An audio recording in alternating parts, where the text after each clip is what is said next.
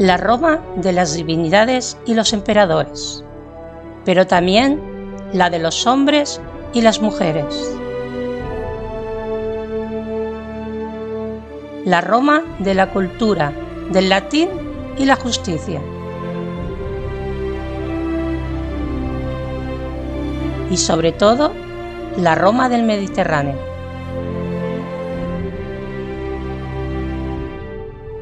Bienvenidas, bienvenidos al Lignum en Roma.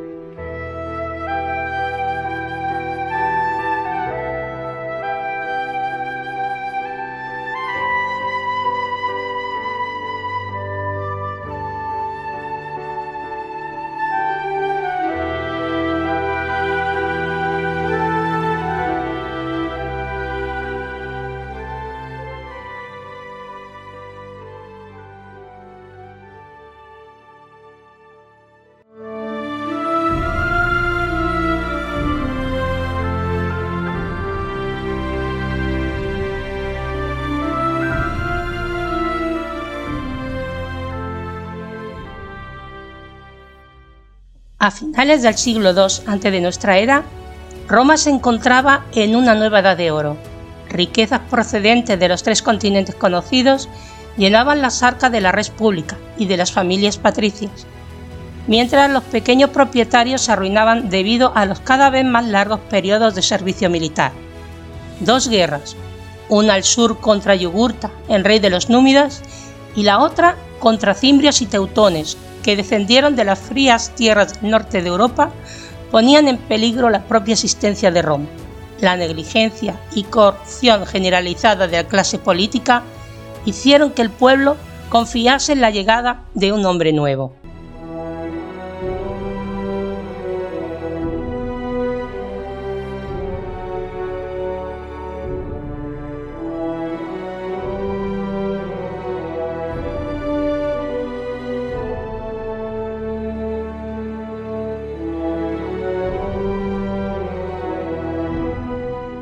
Hola amigos de Roma, eh, nos encontramos en este episodio, el episodio número 37 del Lignum en Roma, y esta vez tenemos un invitado especial. Eh, él quizás no lo sabe, pero yo voy a confesarlo a la audiencia. Tanto él como yo nos gusta mucho la historia antigua, ¿no? Y yo sobre todo me especializo en, Roma.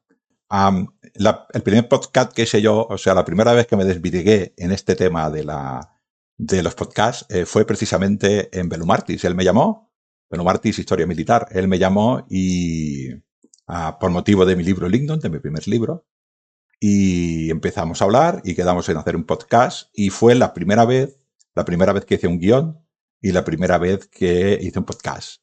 Eh, quedé tan contento que él me ha llamado varias veces y a través de esa experiencia y otras colaboraciones, pues mira, aquí estamos con 37 episodios ya de Lingdom en Roma, ¿no? Dos temporadas prácticamente, ¿no? Eh, él es Francisco Gracia Campa, es el administrador del blog eh, Belumartis Historia Militar, de Blogspot. También tiene un podcast enorme, eh, también de historia militar, en iVox.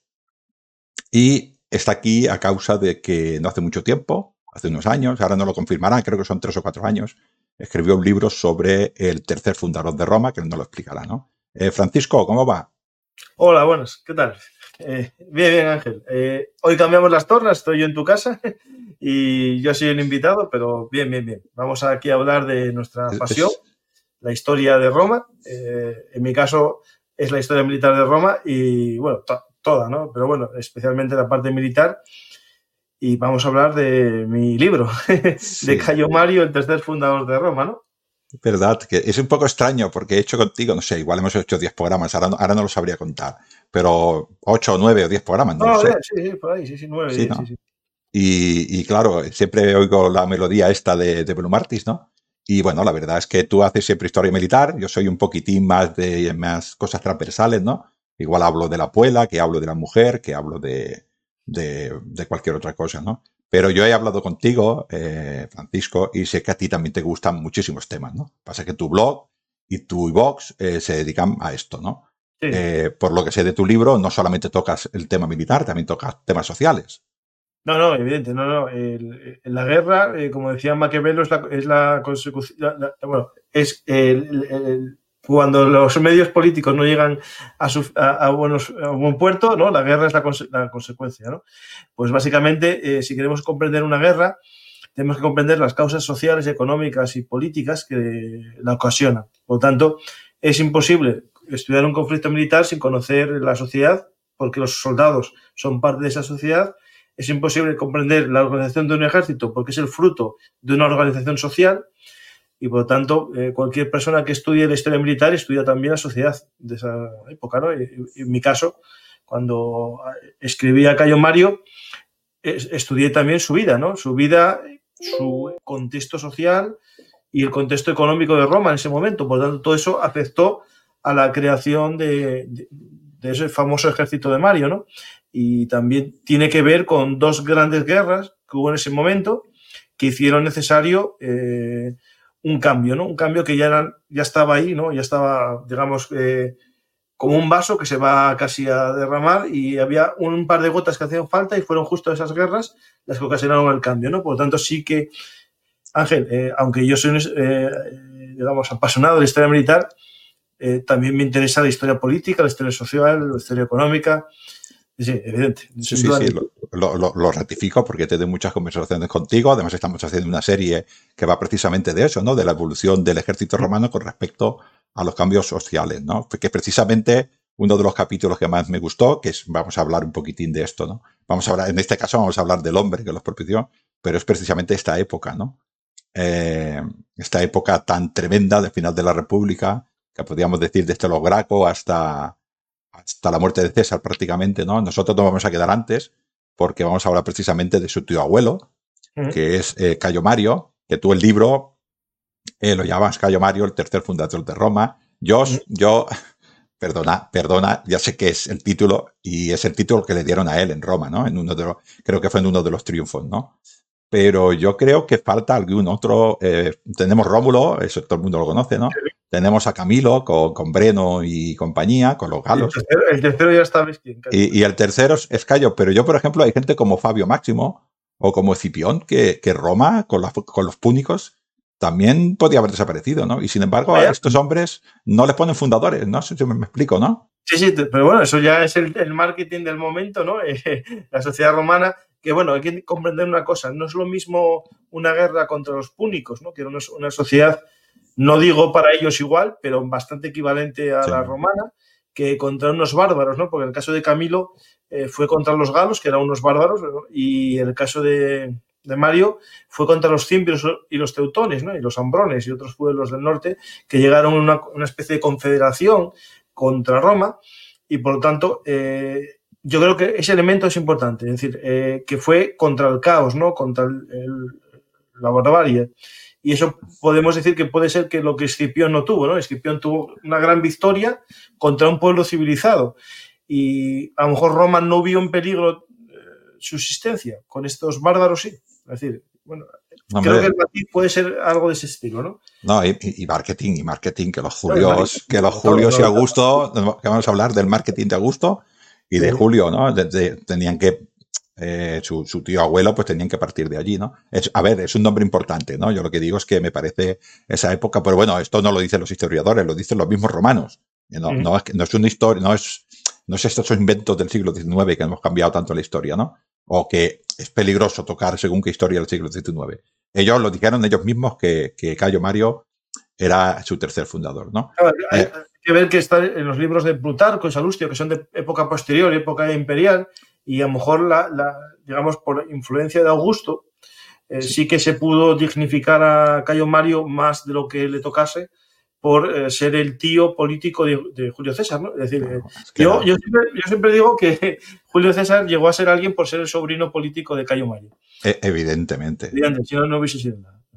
Eso que nadie me lo ponga en duda porque es, muy curioso como la unión esta de, un, un, un novus homis, un, el, el Cayo Mario, que era un, nuevo hombre, un ecuestre, ¿no?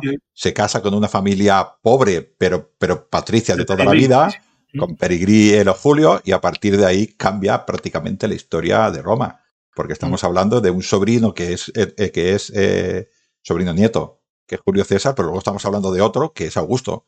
y todos estos son Julios, ¿no? Y que vamos a decir la dinastía Julia, ¿no? Cambia la historia de Roma. Sobrino directo. Era el sobrino de su mujer, era sobrino directo. El sobrino nieto sería eh, Augusto. Sí, yo me, estaba refiriendo, pero no sabía decirlo, de Mario. No sé si es tercer, no sé cómo va. El, abuelo, el tío abuelo del sobrino es el sobrino segundo, no sé cómo va. Julio César era sobrino. Sí. Político. Y Augusto, sobrino nieto. Muy bien, es que lo, esto de los parentescos lo tengo mal, pero me estoy refiriendo a que. Eh, pero sobrino nieto político y, adoptivo, ¿no? Es decir, un poco sobrino nieto. ¿Y cómo pasa, eh, te das cuenta? ¿Cómo pasa de un hombre ecuestre, de un plebeyo con dinero para que nos entendamos, a, a un patricio? Que es a través de la, de la de casarse con estos Julios y de relacionarse con esos Julios. Ah, es muy curioso, ¿no? Porque él, él como fue, creo, mm, tribuno de la plebe, evidentemente tenía que ser. No, la plebe, un poco ya el, hecho de que solo tuviese el nombre, ¿no? Eh, Cayo Mario y no tuviese esos más apellidos de, con pedigrí, según algunos autores defienden que es posible ese origen eh, plebeyo y es que no tiene que ser porque es tribuno de la plebe, es decir, eso, eso es básico. Y, incluso, bueno, hay teorías sobre lo de que solo tenga dos eh, apellidos, o sea, que dos, dos, dos nombres, sus su, no eran cinco, ¿no? Y solo se le conocen dos. Bueno, era también porque hubo una moda posterior de ponerle más, más nombres. Es decir, estos listados romanos con nombre, con nombres y, todo, y todos los demás eh, son posteriores. Es decir, más en época casi ya final de la República y, el Imperio. Por lo tanto, era bastante habitual que, que fuese tan simple como Cayo Mario, ¿no? Eh, Ángel, ¿puede ser también por, ejemplo, por un origen pobre? Sí, pero... No, eh, pobre no plebeyo, que es diferente. eso, eso, justo. Pobre no, es, no, era, porque... Eh, a ver, esto podemos empezar ya por aquí. Eh, básicamente, muchos, los autores clásicos hablaban casi de un bracero, es decir, Plutarco hablaba que era un bracero, una persona humilde. eso sería imposible. A ver, en Roma hay ascenso social, pero no películas de fantasía, es decir... No, no, este creo, creo creo recordar, tú, me lo dirás porque lo has hecho más, que ya la guerra de Numancia, en Numancia en Hispania ya no era un PDS, no era un no, no, era un soldado, ya era algo. Era Equites, era, eh, estaba en la caballería y por lo tanto ya indicaba un origen social de Equites, ¿no? Un ah, origen social y, muy próximo, y muy próximo a Emiliano, ¿no? Es decir, Emiliano. No podía ser un don nadie. No, no, evidente, no, no. Es decir, eh, yo en mi libro, bueno, digo con ese ejemplo de que estaba en Numancia, en, los Equites, y que estaba en el, digamos, en el estado mayor ¿no? de, la legión, que ya no tenía un origen humilde como dicen los autores clásicos, ¿no? Eso es porque hay bueno, una especie de, moda literaria, una especie de guion habitual en libros eh, clásicos, que es como de, de pobre a rico, ¿no? Una historia muy bonita, de alguien de lo más humilde que crece por su fuerza y su tesón y por la gracia de los dioses, ¿no? Pero la realidad es que eh, casi siempre es exagerado. Y en el, en el caso de Cayo Mario es exagerado. Él sí que no era de las élites urbanas, lo más seguro que por, bueno, se, habla que es de un pueblo pequeño, urbino, eh, es decir, es un pueblo pequeño en el que seguro que era de una nobleza agraria, agrícola, de pequeños terratenientes, y eso le permitía tener el nivel de rentas necesario para ser equite, pero no le daba el acceso a los vínculos de poder de Roma. Eso sí, eso es cierto. Tampoco tenía una cultura, digamos, muy alta. No hablaba griego, que era la lengua que tenían los, los poderosos en aquel momento. Es decir, mucha gente le puede extrañar, pero en Roma hubo momentos, ¿no? y esta época es una de ellas, en la que la gente de nivel hablaba griego entre ellos, no hablaban en latín. Mm. Y, y, Cayo Mario no le gustaba hablar en griego, y, primero porque no sabía, y segundo, él defendía que hablar griego era hablar el lenguaje de los esclavos, ¿no? Y él, ¿para qué, para qué quería saber, saber, el lenguaje de los esclavos? Que los esclavos supiesen latín, ¿no? Eh, eh, tenía su lógica, que es bastante.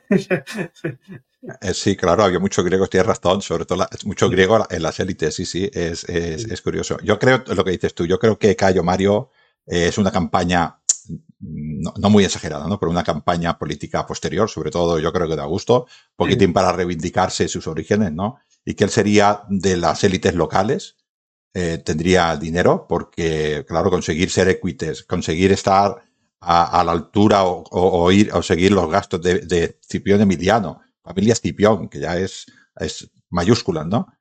eh, clientes probablemente de los Metelo, porque bueno, yo creo que media Roma era cliente de los Metelo. Porque quinto Cecilio Metelo, ¿cuántos había? ¿27? O sea, mucho, mucho, hay 10, no sé. Él era cliente de, de, uno de ellos y, y de hecho se enemistó con, con él y, y, después, cosas de la vida, fue a la guerra con el hermano de ese. O sea, que eh, eh, se pero, complica toda su existencia, pero sí que estuvo muy vinculado piensa, a los Si no recuerdo mal, por su madre, que era cliente de la familia de su madre, era cliente de los Meteros. Claro, tú piensas, eh, vamos a empezar durante todo el siglo II antes de Cristo, eh, tú tenías que ir a la guerra con Quinto Cecilio Metelo con alguno de ellos.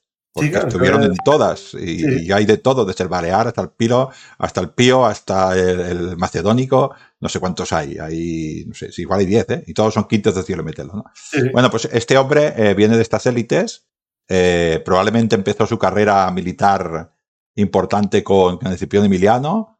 Eh, yo soy de la opinión, tú sabrás más que yo, porque evidentemente has estudiado el personaje, que él casi todo lo militar lo aprendió de este hombre. De Escipión, sí, sí. sí de hecho, ¿no? él estuvo en Numancia, antes, llegó antes que Escipión, y digamos que vio lo que se estaba haciendo mal en, en, Numancia, en la península, viendo la falta de disciplina, la falta de, bueno, de, de ganas combativas, ¿no? Y cuando llegó Escipión, eh, vio el cambio, vio cómo esta persona comenzó a meter disciplina en el campamento, echó del campamento a todas esas gente que rodeaban un campamento romano, ¿no? Cocineros, prostitutas, esclavos, eh, gente que, bueno, que, que, hacía fácil la vida del soldado, pero demasiado fácil, ¿no? Entonces, la disciplina no existía. Comenzó también este hombre a hacer algo que después Mario ya generaliza, que es el entrenamiento diario, las marchas. Hizo a, a los soldados marchar desde la Tarracone, desde Tarraco, en vez de marchar directamente hacia Numancia, les hizo dar un viaje bastante grande, rodeando Numancia por el norte, entrando por la, las tierras de los Baceos, la zona de Coca, Segovia, toda esa zona por ahí, para ir entrenándose, ganando confianza en pequeños enfrentamienos, para después ya en Numancia tener un ejército un poco ya más eh, cuadrado, más eh, formado. Y en ese viaje, en ese, en ese camino, eh, Mario se va ganando un poco la confianza de, de este hombre, Escipión. Él no estaba en la guardia esa, que se, la famosa guardia personal de Escipión, que, que, sí, que es de los amigos, amigos ¿no? sí. los famosos amigos, ¿no? Él no estaba ahí, pero se, se integra, ¿no? Él, ¿no? él, ¿no? viene, bueno, eso el oyente a lo mejor no lo sabe, pero eh, cuando le dan el, el, rango, el mando militar a, Escipión, no le dan muchos soldados. Entonces él se hace un propio ejército con esos amigos y consigue con esos amigos mmm, aumentar el ejército de Hispania. Y eso sí, esos amigos son fieles a. Es un caso ya de, lo que vimos en, en, la serie nuestra sobre el final de la República, ¿no? Cómo los generales empiezan a tener su ejército, ¿no? Y estos amigos de Escipión llegan a, a la península ibérica y ahí se unen más, más gente a ese círculo de confianza. Uno de ellos es Mario, y de hecho, eh, Plutarco viene a decir en una conversación, ¿no? Así eh, amistosa entre los miembros del Estado Mayor, ¿no? De, de, que dicen más o menos que Escipión como que nombra heredero, ¿no? De su de quién va a ser el siguiente Escipión y dice, pues está aquí muy cerca, va a ser a lo mejor Cayo Mario, ¿no? Bueno, esto, esto me parece campaña marketing, ¿eh? pero... Es marketing, bueno, las fuentes clásicas ya... Sí, es, es curioso que por ahí también estaba su amigo, digo amigo, con todas las segundas que puedas, ¿eh? Sila, ¿no? También. No, Sila no. Sila ¿No estaba todavía? ¿No, no Sila, es, Sila, es, muy joven, no, no, Sila, Sila es más joven. No el estaba. que estaba por ahí andando era Yogurta. Yogurta, vale, vale. Yo sabía que era uno, uno que después le, que se pone en guerra, vale, me he confundido sí, de... Yogurta, sí, sí, sí. Yogurta, Yogurta sí que estaba por, por, edad participó ahí eh, como miembro de las tropas de Nausicaa. Eh, andaba, que andaba por ahí a, Nausicaa, no, no, Nausicaa no, de, bueno, pero estaba Yogurta, así que sí, andaba por ahí. Y como esas famosas tropas de jinetes númidas, sí. eh, andaba en la sede de Numancia como tropas auxiliares, ¿no? Un poco de las legiones. Sila es más joven, Sila, eh, su primera experiencia militar, la de Sila, es en la guerra de Yogurta, de que vamos bien, bien. Sí, sí, sí, sí, sí, Y ahí eh, este personaje, Sila, es como el lugarteniente de, de caballería de Mario. Sí, sí, sí, Mario le, le, cede la caballería romana Ahora, me, he dado cuenta que cuando lo he dicho ya me, he, liado, me he liado con los nombres. Lo digo porque, porque eh, están juntos y luego pues tienen su, pequeñita enemistad al final, ¿no? Eh, de la guerra. Me ha recordado mucho esto que has dicho de, para que veas un poquitín eh, cómo los romanos eran. Esto que me, que me has dicho de que cuando Cipión Emiliano llega a Tarraco y ve el, el, el desánimo de las tropas, ¿no? Y cómo les da disciplina y cómo les enseña un poquitín a, marchar, ¿no? Y cómo eh, de, ahí mama eh, Cayo Mario, ¿no? Para sus reformas que hará unos años después, ¿no? Eh, estamos hablando de bastantes años después, ¿no? porque esto creo que es el 133 cuando acaba Numancia y Mario las reformas pueden ser por el 107, ¿no? Primer consulado por ahí, ¿no? Sí, las, principales. Me ha recordado mucho a lo que hizo precisamente Publio Cornelio Cipión africano cuando llegó también aquí, que las tropas también estaban muy desanimadas porque había perdido a su padre y a su, y a su tío, y también hizo una cosa parecida antes de ir a, campañas, cogió a estos soldados y les dijo, aquí la disciplina lo primero. Eh, es, una, ¿no? Parece ser que viene, que viene, de, eh, viene de familia. Plutarco dice lo siguiente sobre el tema este, es, así como por el entusiasmo con el que acogió las reformas que Escipión tuvo que introducir en su ejército, a causa de haber encontrado el ejército estragado y perdido por el lujo y los placeres. Esto es lo que os comentaba yo antes y lo que tú comentas ahora mismo, de que Mario vio cómo eh, Escipión reforma el ejército y le da bueno, una disciplina, ¿no? Esa disciplina sería esto que, se, que él ve aquí, que después él convierte en una especie de manual, una especie de guion para las siguientes legiones ya profesionales. Es decir, eh, es interesante este, eh, el hecho de que Mario vamos viendo que no inventa muchas cosas, sino que las, usa. Y en este caso, usa en sus reformas eh, muchas cosas que establece Escipión en las tropas de Numancia. Es decir, por ejemplo, el hecho de los entrenamientos, las marchas, eh, quitar, quitar el tren de provisionamiento, quitar los esclavos que llevan la comida, todo eso, la reducción de, la cola ¿no? de, los convoys, eso lo, lo hace ya Escipión a, voto, digamos, para su ejército. Pero Mario lo generaliza para allá, para los ejércitos romanos.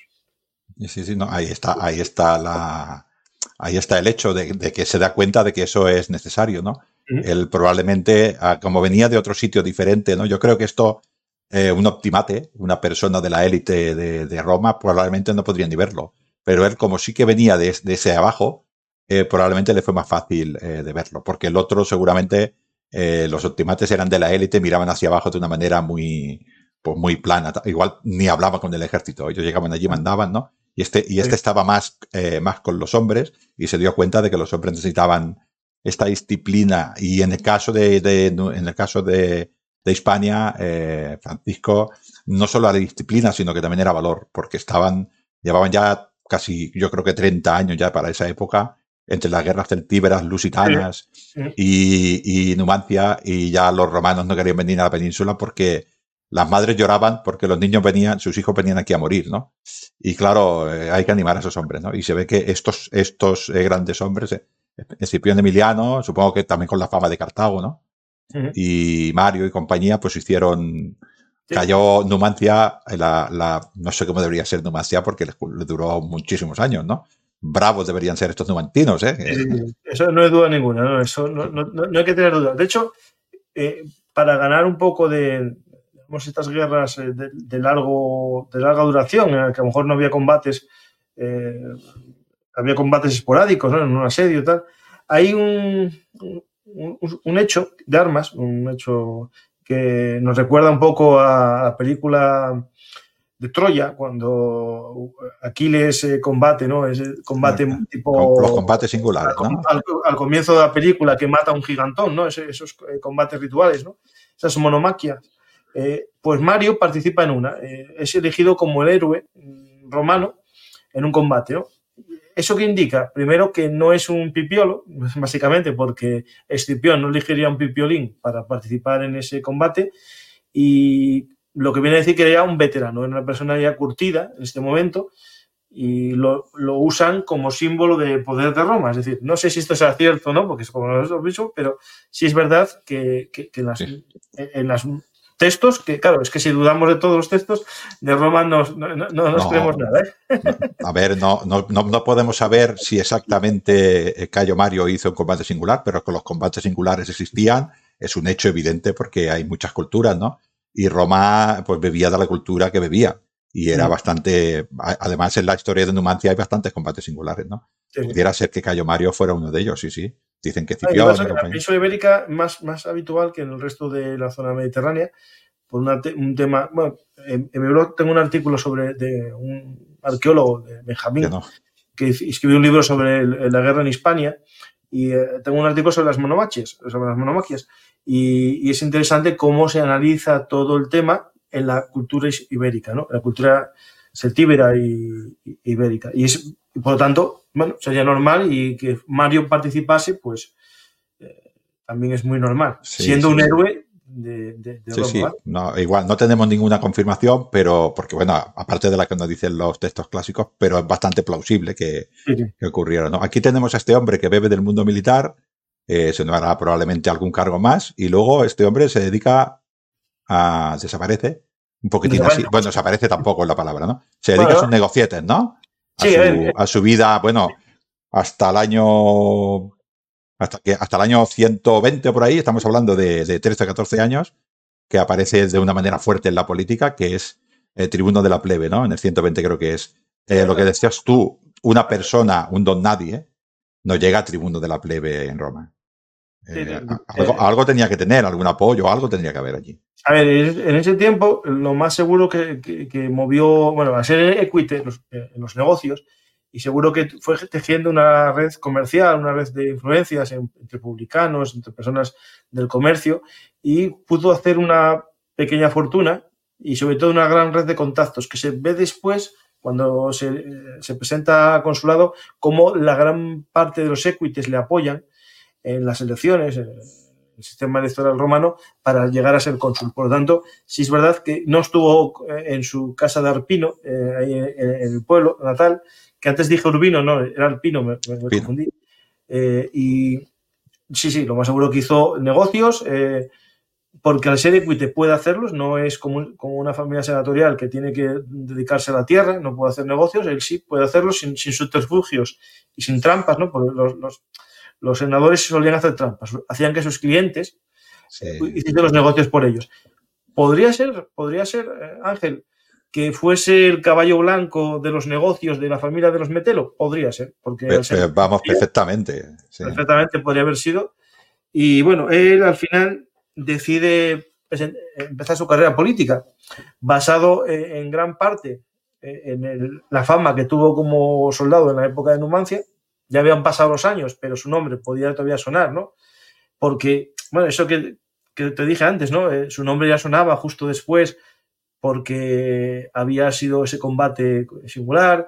Eh, supuestamente Escipión había dicho que a su muerte eh, el personaje que le daría su tal sería Cayo Mario, e incluso podríamos. Bueno, eso lo voy a decir después, deja otra cosa que sobre el ejemplo ¿no? de, de, ser un buen soldado. ¿no? Yo creo que, que, que comenzó eh, el curso honorum por un, una cuestura es decir, eso sí. es lógico porque es el paso.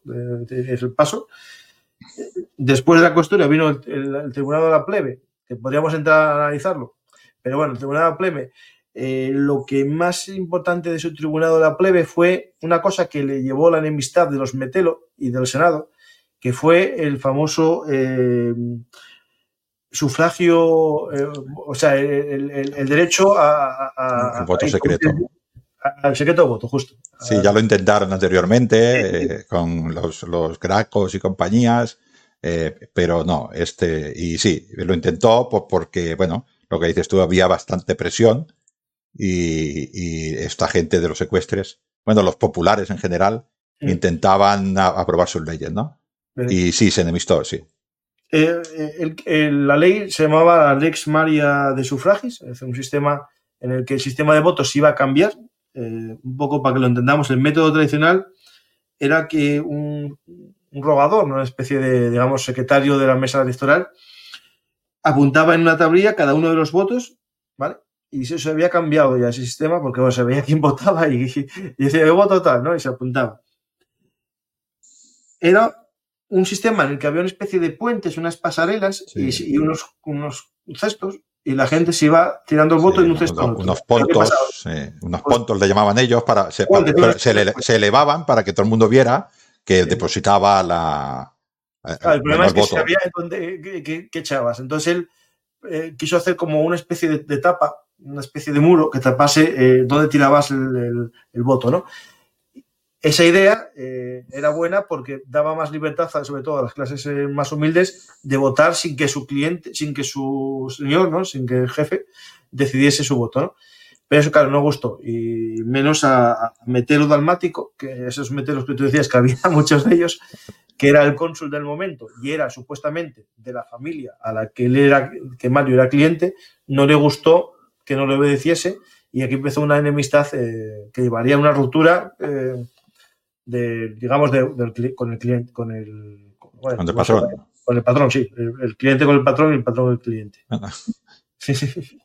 Bueno, es, es, el típico, quiero decir, es esta, esta institución de cliente-patrón viene míticamente, viene desde la monarquía y seguía en el imperio, quiero decir que esto era así, ¿no?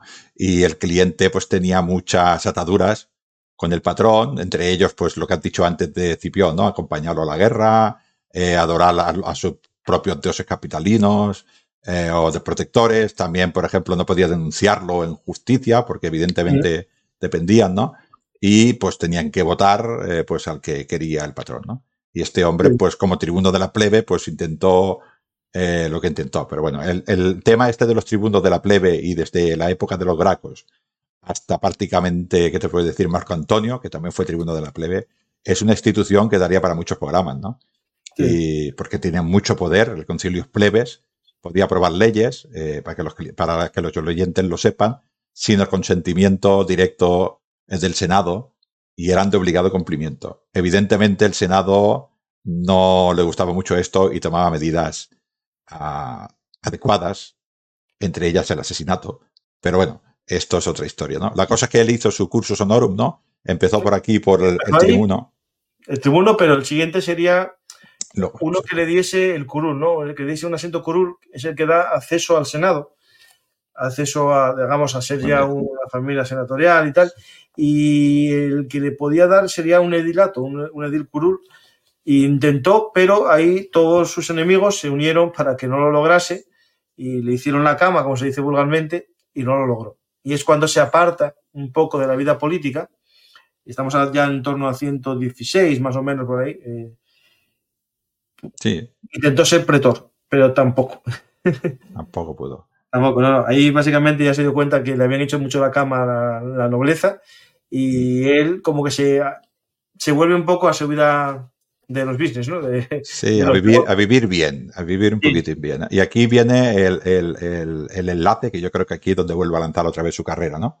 Este enlace, eh, el enlace con Julia, con la familia Patricia eh, Julia, es un enlace que seguramente lo haría por amor, políticamente seguramente que él no pensaría nunca en eso. Él vio a esa muchacha Julia, se enamoró perdidamente de ella y se casó. Casualmente le interesaba políticamente, ¿no? Y a partir de ahí vuelve otra vez a, la vida política, ¿no? Sí, sí, eh, más o menos intenta volver a la vida política y si no recuerdo más, que a ver, a las fechas hace mucho, hace cuatro años que escribí el libro, eh, vuelve justo eh, a la vida política con la amenaza del yogurta. yogurta que, han sido... Lo que queríamos un poquitín explicar, que como él, eh, que dio la vida política, pero quería explicar a los oyentes, igual lo querías hacer tú y te he interrumpido, ¿no?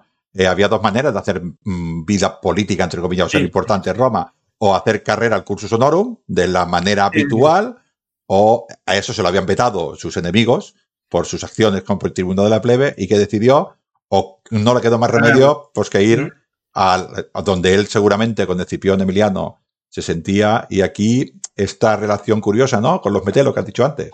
Sí, es que iba a buscar una frase que quería, que tengo en el libro, que justo resume lo que tú dices, pero bueno, como no la encuentro porque eh, la digo de memoria, creo que lo voy decir bien. En Roma había dos formas de lograr la gloria. La gloria de, de los foros, es decir, ser abogado y hablar en el foro, o la gloria de los campos de batalla. Y Mario eligió la gloria de los campos de batalla. Podríamos decir eh, Cicerón o Mario. Muy bien. Julio César tuvo las dos, ¿no? Era buen orador y buen tal y tenía el campo de batalla, ¿no? Pero, pero Mario eh, decidió que era la guerra y como no había guerra se, retiró de la política y justo está de una guerra con ese personaje que habíamos hablado en Numancia, Yugurta, que había ascendido a, bueno, a rey con un, tema de herencias, que es un poco complejo, muere de sucesiones, ¿no? Muere eh, Masinisa, le dan dos hermanos, eh, dos, dos, dos, hijos de él, que a su vez uno, eh, digamos, se queda con todo el poder y a su muerte heredan sus dos hijos y el hijo, el sobrino que es este Yugurta, este Yugurta empieza una guerra civil contra contra eh, sus dos eh, primos eh, y, al final los mata, mata, es que es una historia un poco larga para contar, mata a otros familiares y Roma se quiere poner en medio para poner fin a esta guerra civil, porque existe una matanza, bueno, esta guerra civil entre los númidas provoca una matanza en una aldea, en una ciudad númida en la que mueren casi mil latinos y entonces Roma interviene porque ya es un asunto que le afecta y convoca en la ciudad de Roma a Yugurta y a los otros pretendientes al, trono y cosas de la vida, Yugurta manda asesinar a otro a un pretendiente en la propia ciudad de Roma cuando están siendo eh, son huéspedes del Senado y eso claro Roma no lo perdona y entonces comienza la famosa guerra de Yugurta, ¿no? La famosa guerra de Numi. Sobre, sobre el 116 más o menos. Había empezado ya esta guerra, ¿no? Y él se incorpora un poco después, eh, decir que, esta guerra al principio es un poquitín, ¿cómo lo, cómo lo podríamos decir? Eh, un poquitín un desastre, pero un desastre a nivel de, que, de que Yugurta compraba directamente a los... Es que es así de bestia. Yugurta compraba directamente a los generales y a tropas romanas para que dejaran matar o para no intervenir en la guerra. ¿Es así de bestia? O? Sí, sí, era así de, bestia. Es decir, eh, podemos decir que es una guerra en la que todas las armas son válidas. Es decir, la diplomacia del dinero, el tesoro de Yugurta. Yo en mi libro hablo muchas veces del tesoro de Yugurta. ¿no? Yugurta tenía un, bueno, una gran fuente de dinero eh, y la usaba bien. De hecho, eh, en un momento de esta guerra es capaz de comprar a una centuria entera de una legión, junto con el tribuno de la legión, para que abran las puertas de un campamento. En plena noche entran las tropas de Yugurta, asesinan a toda la legión, menos a la centuria que les abrió la puerta. Es decir, para que veamos un poco el nivel de corrupción, ¿no? Sí, incluso creo haber leído que había hasta legados que luego se presentaron políticamente a Roma con el dinero que habían conseguido, a la política romana, con el dinero que habían conseguido eh, de Yugurta.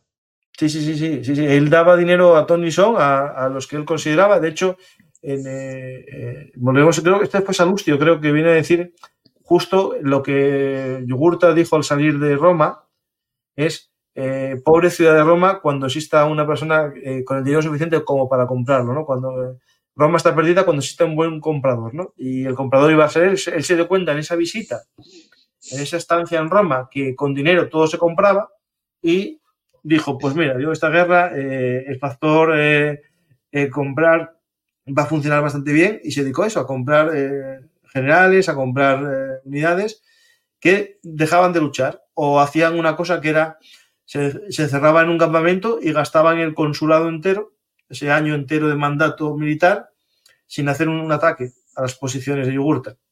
Sí, pues sí, sí, lo que decimos, el Senado seguramente se cansa o toda Roma se cansa y dice esto se va a acabar, coge a este Metelo, y coge a, y Metelo dice Mario, Mario, igual, seguramente, yo me lo estoy imaginando, ¿eh? Que le dicen a Metelo, Metelo, tienes que ir para allí a regar las cosas. Y él dice, ¿y a quién cojo?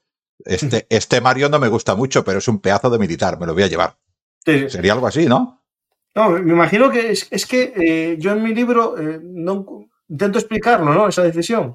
Si al final Mario está enfadado con la familia de los Metelo con Metelo Dalmático, ¿por qué Metelo, este Metelo, eh, Cecilio, Cecilio lo, lo, lo, lo, coge, ¿no? Lo coge como lugarteniente, es decir, hombre de confianza. Una teoría muy sencilla, puede, puede ser que estuviese enfadado con su hermano. Muy bien. No, una, una, de las sencillas que se puede mm, dar. Claro, igual también de influencia de los patricios Julios, que aunque no tuvieran dinero, pues eran de, toda la vida también. Bueno, también puede ser, sí, sí. Esta gente, no, es difícil, es, una decisión que no, yo, yo no he sabido nunca, ¿eh? yo lo digo, yo me lo estoy imaginando que, el metelo esto querría ir a Yugurta, imagínate si, si Metelo consigue el solito eh, todo el tesoro de Yugurta o partes del tesoro. Para él sería un negociazo, ¿no? Entonces, ¿quién se va a llevar? ¿A los peores hombres o a, los que crees que es mejor? Porque ya Emiliano ya había muerto hacía tiempo, con lo cual nos quedaba, eh, de, toda esa época nos quedaba Mario, ¿no? Y Mario pues se va hacia allí y creo que se arregla rápido, ¿no? Aquello, bueno, batallas duras, pero no sé si cuando va cayó Mario, creo que fue, ahora me lo digo de memoria, creo que fue en el 9, en el 109, y en el 106 ya se había acabado. Como general de, digamos, como, uno de los hombres de, de Cecilio Metelo. Hay una batalla eh, que en mi libro describo y tengo un, mapa de la batalla, es la batalla de Mutul, de Mutul. Es un pequeño río que, bueno, que está en, la zona de Túnez actual y hay una emboscada, avanzan una línea las tropas romanas y eh, Cecilio Metelo decide meterse por un valle, en, parte eh, avisando, mandó a unas tropas de exploradores y Mario iba a la retaguardia, que es lo importante porque digo yo esto.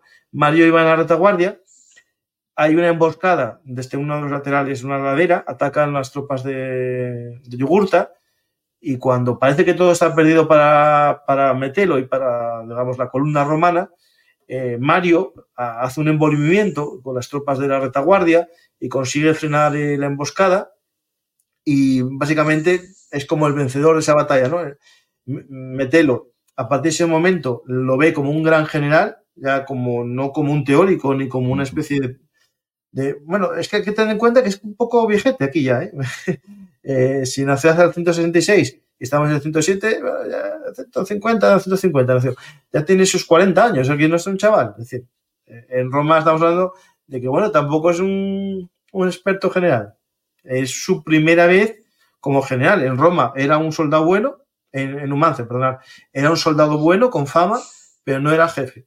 Aquí, tras esta batalla de Mutul, que decide meterlo, darle la mitad del ejército para que haga campañas de desgaste.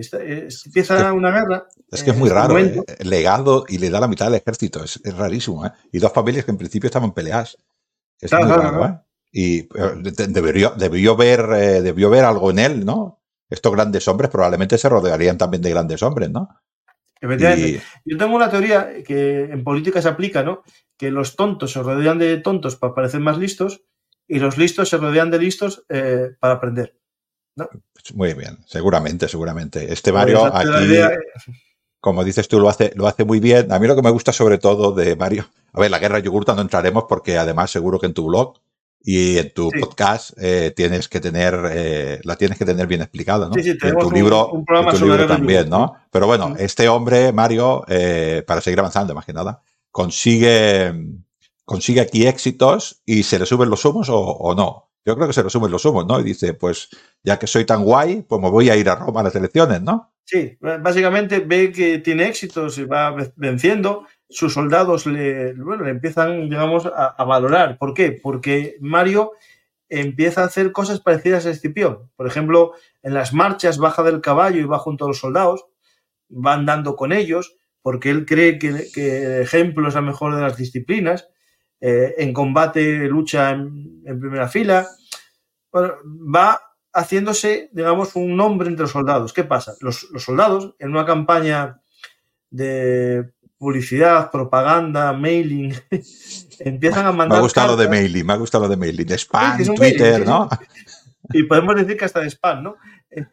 empiezan a mandar cartas a su familia, ¿no? Diciendo que el nuevo jefe que tienen en la guerra eh, es una persona que va a salvar a Roma porque va a acabar con esta guerra y empiezan los familiares a decir, para que vuelvan mis, hijos, ¿no? Mis, mis hijos de allí, que, que sea este el jefe, ¿no? Pues claro, ya, la guerra dura mucho. Y hay gente que se está comiendo un servicio militar bastante largo. Creo, que duró 10 años, lo digo de memoria, pero si no son 10 años, fueron 9. Sí.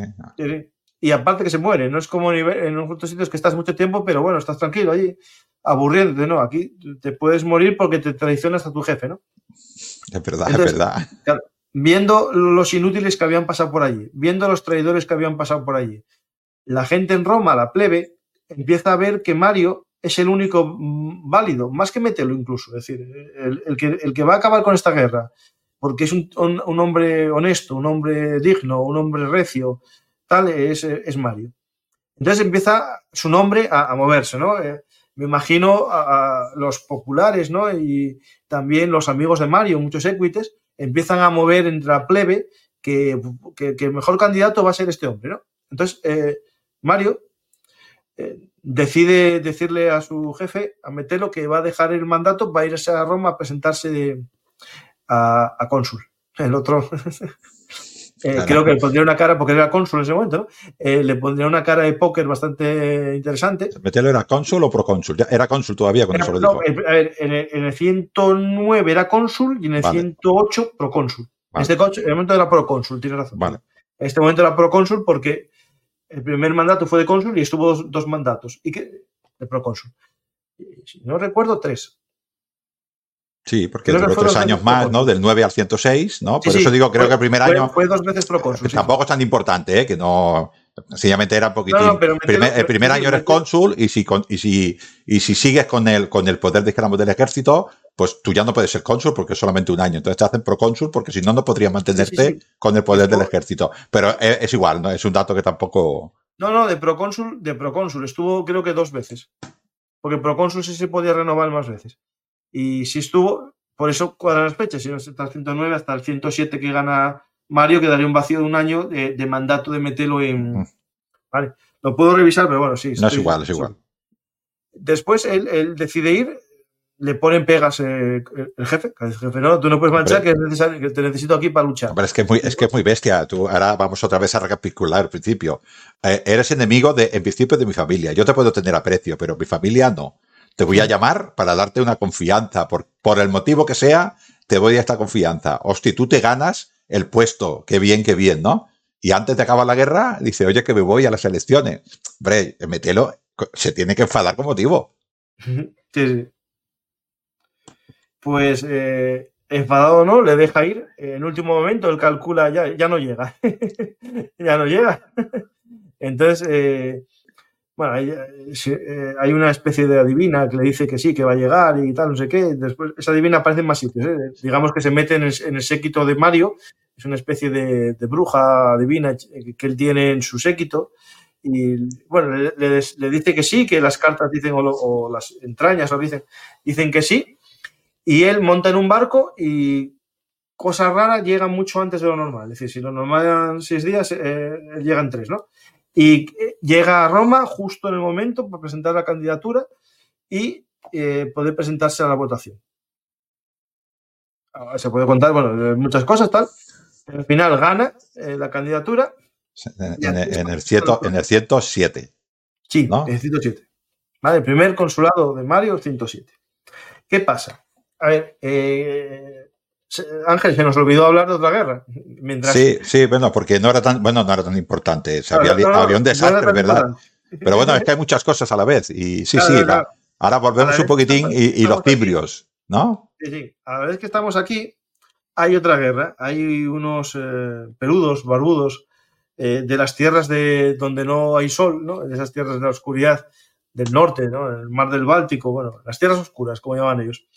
Eh, que están descendiendo, ¿no? Y llegan a la altura de, los Alpes y ahí hay una batalla, famosa batalla de Arausio, en la que Roma es liquidada, es casi para mí la mayor derrota de Roma de la historia, más que Canaán. Sí, sí, sí, pero quizás... Hay debate, hay debate. No, no, yo no digo, no, yo creo que fue una batalla muy bestia para Roma, pero no significó, por ejemplo, la de Teutoburgo, por ejemplo, es una batalla muchísimo menos importante pero tuvo mucha importancia para Roma porque perdió, toda, perdió Germania Magna y no la volvió a recuperar. Sin embargo, esta, o Canas, que son batallas bestiales para Roma, se volvió a levantar sobre ello. No sé si me explico, ¿no? Claro, evidentemente tenemos a Mario que lo logró, eh, logró levantar esto, pero yo creo que por eso no es tan importante la batalla de... Siendo una bestialidad, porque la fuente dicen igual 90.000 hombres, que eso es una burrada. No, de hecho, eh, no hubo familia en Roma que no hubiese perdido un familiar. O sea, eso indica la gravedad de la derrota, ¿no? Y más el porqué de la derrota era por una división de los dos eh, generales de las dos legiones. Sí, esta, esta, es esta, te lo digo de memoria, igual me equivoco, es esta que va el, el, el, optimate, bueno, el, patricio ve que llega el, otro y dice, conmigo no, que tú eres plebeyo. Sí. y esta es, joder, es que es muy eh, fuerte. digamos, el que tenía el mandato primero, que ya lo, lo tenía para extinguir, eh, era Patricio y el otro era eh, plebeyo de, popular, ¿no? Y era del bando popular. Y digamos que se negó a obedecer las órdenes de él, primero por ser plebeyo y segundo por ser del bando popular. Entonces, eh, eh, la batalla se produjo al lado de un río, del Ródano, y si no recuerdo mal, unos, unos el, estaba en el lado izquierdo, el, el patricio, y el otro en el lado derecho. Y así estuvieron mucho tiempo, porque no se quería unir el de la izquierda con el de la derecha, porque no quería que le mandase el otro. Entonces al final tuvo que mandar el Senado una orden obligándole a pasar al lado del, otro para unirse. ¿Qué pasa? Que lo hace pero no se une. Queda como a 10 kilómetros de distancia de, esto. Entonces, eh, ¿qué hacen los, los, bárbaros? Los bárbaros primero destruyen al que está más al norte, que es el este Patricio, y después al, otro. Es, exagerado. Es decir, en vez de estar juntos y tener una fuerza de combate más importante, se dividieron por luchas internas de, familias, ¿no? Ahora, que eso que te he dicho antes del tercer eh, fundador de Roma lo empiezo a entender, porque vaya, vaya competidores. Menos mal, que, menos mal que tenemos a Mario, porque si no, vaya tela, ¿no? No tengo dudas. Por eso te digo que, que, tiene un porqué. Todo tiene un porqué. Eh, eh, digamos, lo, la, refundó moralmente. Es decir, sí, sí, sí, moral. Estaba buscando el año justo en el que se, avistó por primera vez a los cimbrios. A ver si, un la batalla de Noreña, en 113 a.C. Sí, creo que sí, 113, sí. 113, es. la batalla de Noreia, que es la primera vez que, los mm, pueblos vecinos a Roma, los aliados de Roma, ven a estos eh, bárbaros. Y después viene la famosa batalla de Arausio, y hay ese momento que como que se paraliza, es decir, desaparecen del mapa. Se van por ahí a dar una vuelta por Europa. Sí, van a dar una vuelta a España, vienen a España. Bueno, sí, pero Europa, que era Europa también. Sí, sí, sí, sí. Hacen un tour.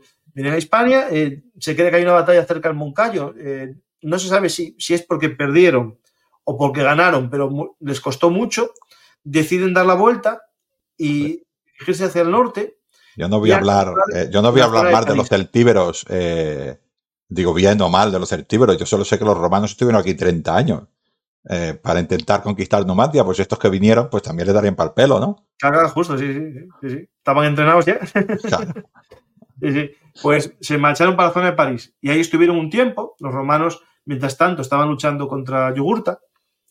¿Y qué pasa? Claro, que, sabían que podían volver, ¿no? Y en la zona norte había preparado los ejércitos, pues acaso. Después de la derrota de Arausio, se recompuso unos ejércitos y se iban a situar en la zona norte. ¿Qué sucede? que a Mario le dan el consulado, eh, lo, votan y gana el consulado, pero el Senado eh, le da, eh, digamos, un sorteo teóricamente de, Qué, dar, ¿no? Pero bueno, está un poco amañado. Y le dan la guerra contra los tiempos y los teutones, le dan el mandato de la defensa del norte. Y él no la quería, porque él sabía que la gloria, la fama y el éxito estaría en Yugurta. Entonces, el pueblo empieza a hacer una campaña movido por, eh, bueno, por, Mario y por sus seguidores para que le den el mandato de la guerra yugurta. De hecho, hasta eh, participan los tribunos, al final consiguen un cambio legal y le dan el mandato de la guerra en África. Sí, porque quisiera volver otra vez a, decir a los oyentes que Mario, eh, al ser tribuno de la plebe, probablemente tenía muchas amistades por allí, ¿no? Y en los Contia, en los, eh, ¿cómo podríamos llamar un Contia? En los mítines, en los mítines que se hacían en Roma, en los colegia, en las asociaciones profesionales y criminales, que eran dos tipos de colegios diferentes, y en las tabernas de vino, probablemente estarían todos estos hombres de Mario y todos estos hombres hablando bla, bla, bla, bla, bla, bla, bla, ¿no? Y cuando llegó el, el concilio plebes, allí podían obligar eh, a, a, dijéramos, a bajar un poquitín eh, los humos del Senado, ¿no? Y a través de aquí se conseguían muchas cosas. Esto fue una de las cosas que, llevó al final a la República, ¿no? Pero en este caso favoreció a Mario. Sí. De hecho, eh, en esos mítines, ¿no? Eh, Mario decía cosas como estas para convencer a los, al pueblo de que le votase. Desprecian en mí la falta de nobleza, yo en ellos la sobra de flojedad. A mí se me echa en cara mi nacimiento, a ellos sus maldades bien que, según entiendo, la calidad es una y general en todos, y el que tiene más valor, ese es el más noble. Y si no, y si se pudiese hoy preguntar a los padres de albino y bestia, ¿quién quisieran más tener por hijo? a mí o a ellos, ¿qué creéis que habían de responder? Sino que querrían por hijo a los mejores. También dijo, este me gusta mucho, que es como comenzaba yo las presentaciones del libro, porque a la verdad yo no puedo presentar en abono mío estatuas ni triunfos, ni consulados de mis mayores, pero si fuera necesario presentaré lanzas, banderas, jaeces y otros dones militares. Y además de esto, heridas recibidas pecho a pecho. Estas son mis estatuas, esta es mi nobleza. No con ellos las tienen heredadas, sino adquirida a costa de grandes trabajos y peligros. esto lo dijo Plutarco, ¿no? Pero em, o sea, esto me convence. Yo no tengo que votar ya. Yo, que soy eh, plebeyo, eh, voto, yo voto a este hombre. Estamos, claro, hay, que entender la cultura esta romana de, lo antiguo, de lo tradicional, de que cuando tú llegabas a una casa de un patricio eh, importante o de un plebeyo importante, eh, que también había plebeyos muy importantes, ¿no? los gracos, por ejemplo, ¿no?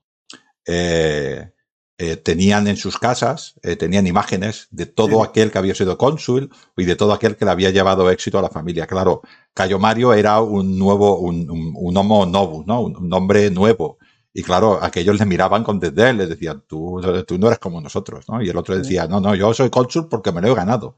Vosotros pues porque lo habéis heredado. No es lo mismo. Y aquí lo que dice, yo no tengo estatuas. Ah, muy bien. Estatuas de los familiares antepasados. Pues así en el atrio, que debería ser espectacular cuando llegabas, a por ejemplo, los metelos, cuando tú llegabas a la, a la casa esta de los metelos, deberían, no deberían tener sitio para estatuas. Porque Como los de Juego de Tronos, ese que se dedicaba a, robar caras y las tenía todas en unas columnas, ¿lo viste? Eh, sería parecido porque eh, el público puede que no lo sepa. Eh, cuando alguien moría, las familias que tenían el derecho al uso imagen, el derecho de imagen, hacían una máscara en cera de su familiar y después hacía un, vacío con, bueno, con yeso y tal, o con, bueno, con plomo, depende del caso, y eso se tenía en, casa, en una, sala, con los rostros de los familiares. Entonces eso se sacaba en procesión en ciertos días al año. Claro, Mario no tenía de eso. Tenía lo que él ganó en batallas. Y, se, casó con una Julia, con una Julia que, que en verdad era Patricia, pero creo que durante todo, una vez lo miré, pero ahora lo diré de memoria. Creo que durante todo el siglo II solo tuvo un cónsul. Sí, sí, sí. La familia Julia, ¿no? O sea que tampoco por familia de la mujer. Habían desaparecido de su familia, sí, sí. Sí, sí. Eh, luego se hizo muy importante esta familia, ¿no? No, no es que no fuera de, arraigo, ¿no? Eh, pero bueno, en fin, que tenemos. Era, una, rama, una rama de la familia Julia venida a menos. Sí, sí, sí, bastante a menos, sí, sí. Solo, solo les quedaba el prestigio.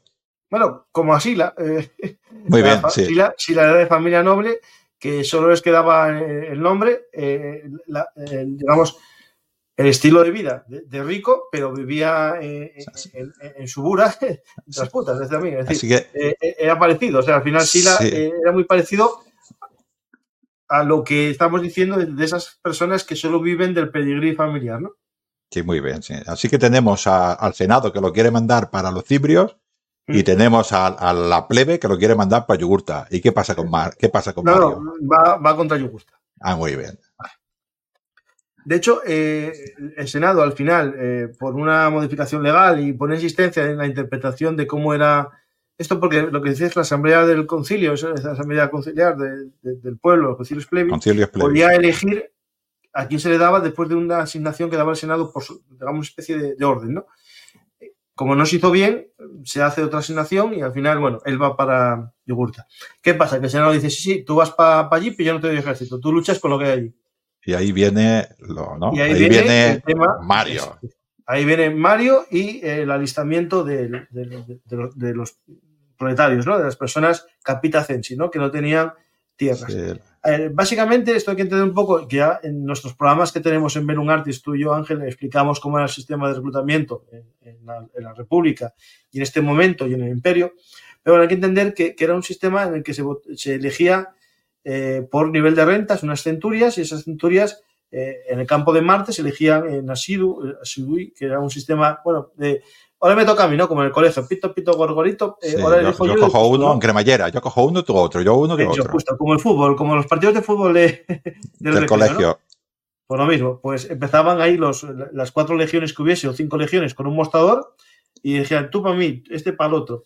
Entonces, al final, no existía un ejército muy experimentado porque nunca era el mismo ejército cada año, ¿no?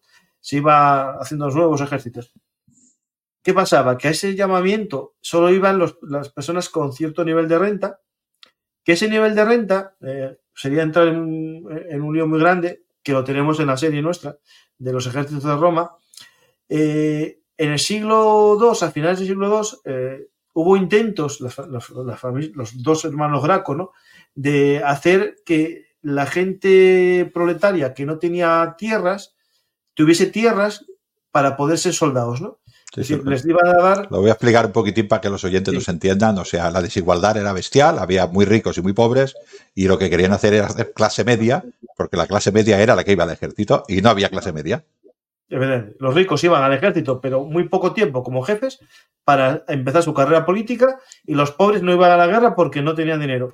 Entonces, al final solo iba la clase media. Esa clase media fue desapareciendo por el aumento de los latifundios y la desaparición de las pequeñas propiedades, en parte por las guerras que eran cada vez más largas y un chavalín de 18 años se pasaba seis años de su vida en Hispania y no podía cultivar las tierras de su padre. Su padre se arruinaba y vendía las tierras y entonces al final no podía haber ni nietos ni nada militares porque no tenían tierras. Así, resumido, sí, sí, sí. Eh, está.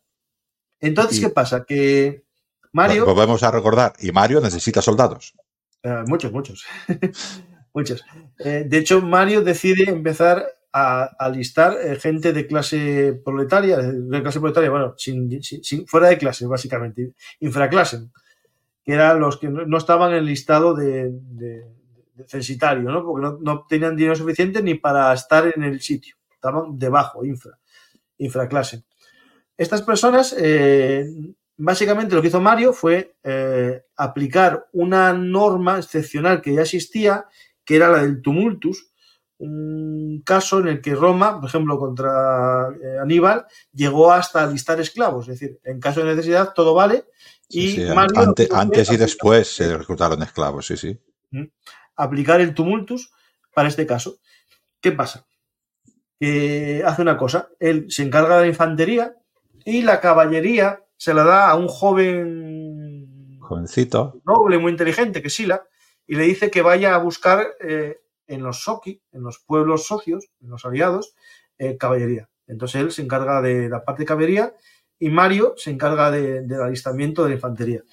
De hecho, le, echan en cara eh, esto que está haciendo, ¿no? Y lo que dice Salustio, eh, lo leo para que veamos un poco las fuentes clásicas, como lo dice. Entre tanto, alistaba gente, pero no según el orden de los mayores, ni precisamente de las clases, sino según se les presentaban cada uno, y aún de los que por no tener bienes pagan tributo por su persona, son los capitacensi, ¿vale? Mm. Es decir, censo por cabeza, ¿no? Es decir, pagan eh, no por nivel de renta, sino una especie de, bien, de un impuesto que sería el mismo para todos porque no tienen nivel de renta para pagar una especie de, impuesto, ¿no? Variable. Estos decían unos que a falta de buenos, otros lo atribuían a la ambición del cónsul, por ser gente a quien debían su fama y sus aumentos.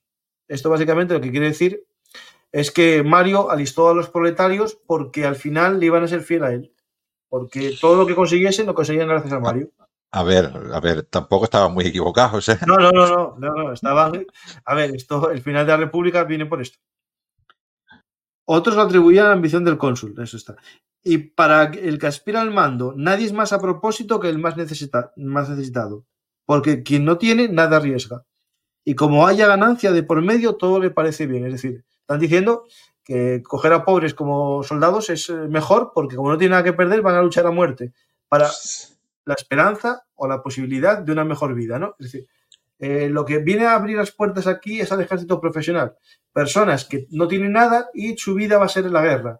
La guerra con el general que les permita una mejora. Es decir, nadie va a querer ser soldado del, general eh, que no se atreve a luchar es importante, es importante este cambio. Antes lo has dicho, eh, los cónsules, eh, si era un ejército consular, había dos cónsules y, se hacían cuatro legiones. Estos cónsules iban al campo de Marte y formaban eh, legiones pidiendo, pidiendo en cremallera, pero estas legiones eran de Roma. Y sin embargo, estas legiones de Mario servían a Roma, pero ya no eran de Roma. Sí, comienza un poco a, esas. Y ese matiz es muy importante para lo que pasa después. Sí, que se dará el caso después con Graco, que ya serían legiones privadas suyas, con el caso de Pompeyo, que se las cede a Julio César algunas. Toma, son mías, te las, te las doy. Porque ya no son legiones de Roma, son legiones de los generales. Sí, sí, sí. De hecho, es algo que es muy importante, que se verá, lo puedo decir ahora mismo, eh, hay una cosa que es el sacramentum, el, juramento que hacen los soldados, que siempre era como a Roma y, a los compañeros, ¿no? A partir de esta guerra, de, este momento, eh, Sila, por ejemplo, mete una cláusula en, el sacramento, cuando él, ya es importante, es que eh, ser fieles al general. Y no hacer daño a Roma, salvo que se lo pida a su general. A los dioses, a las leyes, a no sé qué, y acababa. Y a sus generales. Y a sus generales, justo, sí, sí. Por lo tanto, eh, empieza el fin del, ejército de la República, es decir, porque al final es un ejército del, del, general. Es parecido, no sé si te gusta la guerra de las galaxias, pero al final cuando hacen los soldados clon, que serían estos soldados eh, profesionales, al final no son fieles a, la República, son fieles al emperador, ¿no? Sí. Al que da el golpe, ¿no? Porque es el que los hizo. Básicamente sería algo de, de todas maneras, eh, eh, siendo, eh, al final es una solución que encontró porque tampoco tenía más remedio. Porque como hubiera acabado Yugurta y, luego los de arriba igual también apretaban, con lo cual... Claro, ¿y qué hacemos? Pues hay que acabar rápido una, ¿no? Para mm. intentar, quiero decir que, de todas maneras, esta reforma que dices tú, porque yo sé que te he escuchado varias veces, ¿no? Prácticamente nada de lo que hizo Mario es inventado por él, es aplicar cosas que ya había y, aplicarlas todas a la vez, ahí quizás está el mérito, para solucionar un problema muy gordo.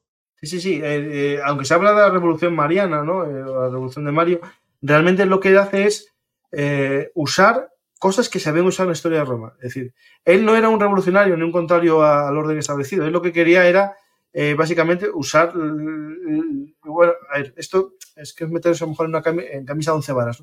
Es decir, eh, eh, básicamente los populares, que hay gente que ahora los asocia casi a la, izquierda, ¿no?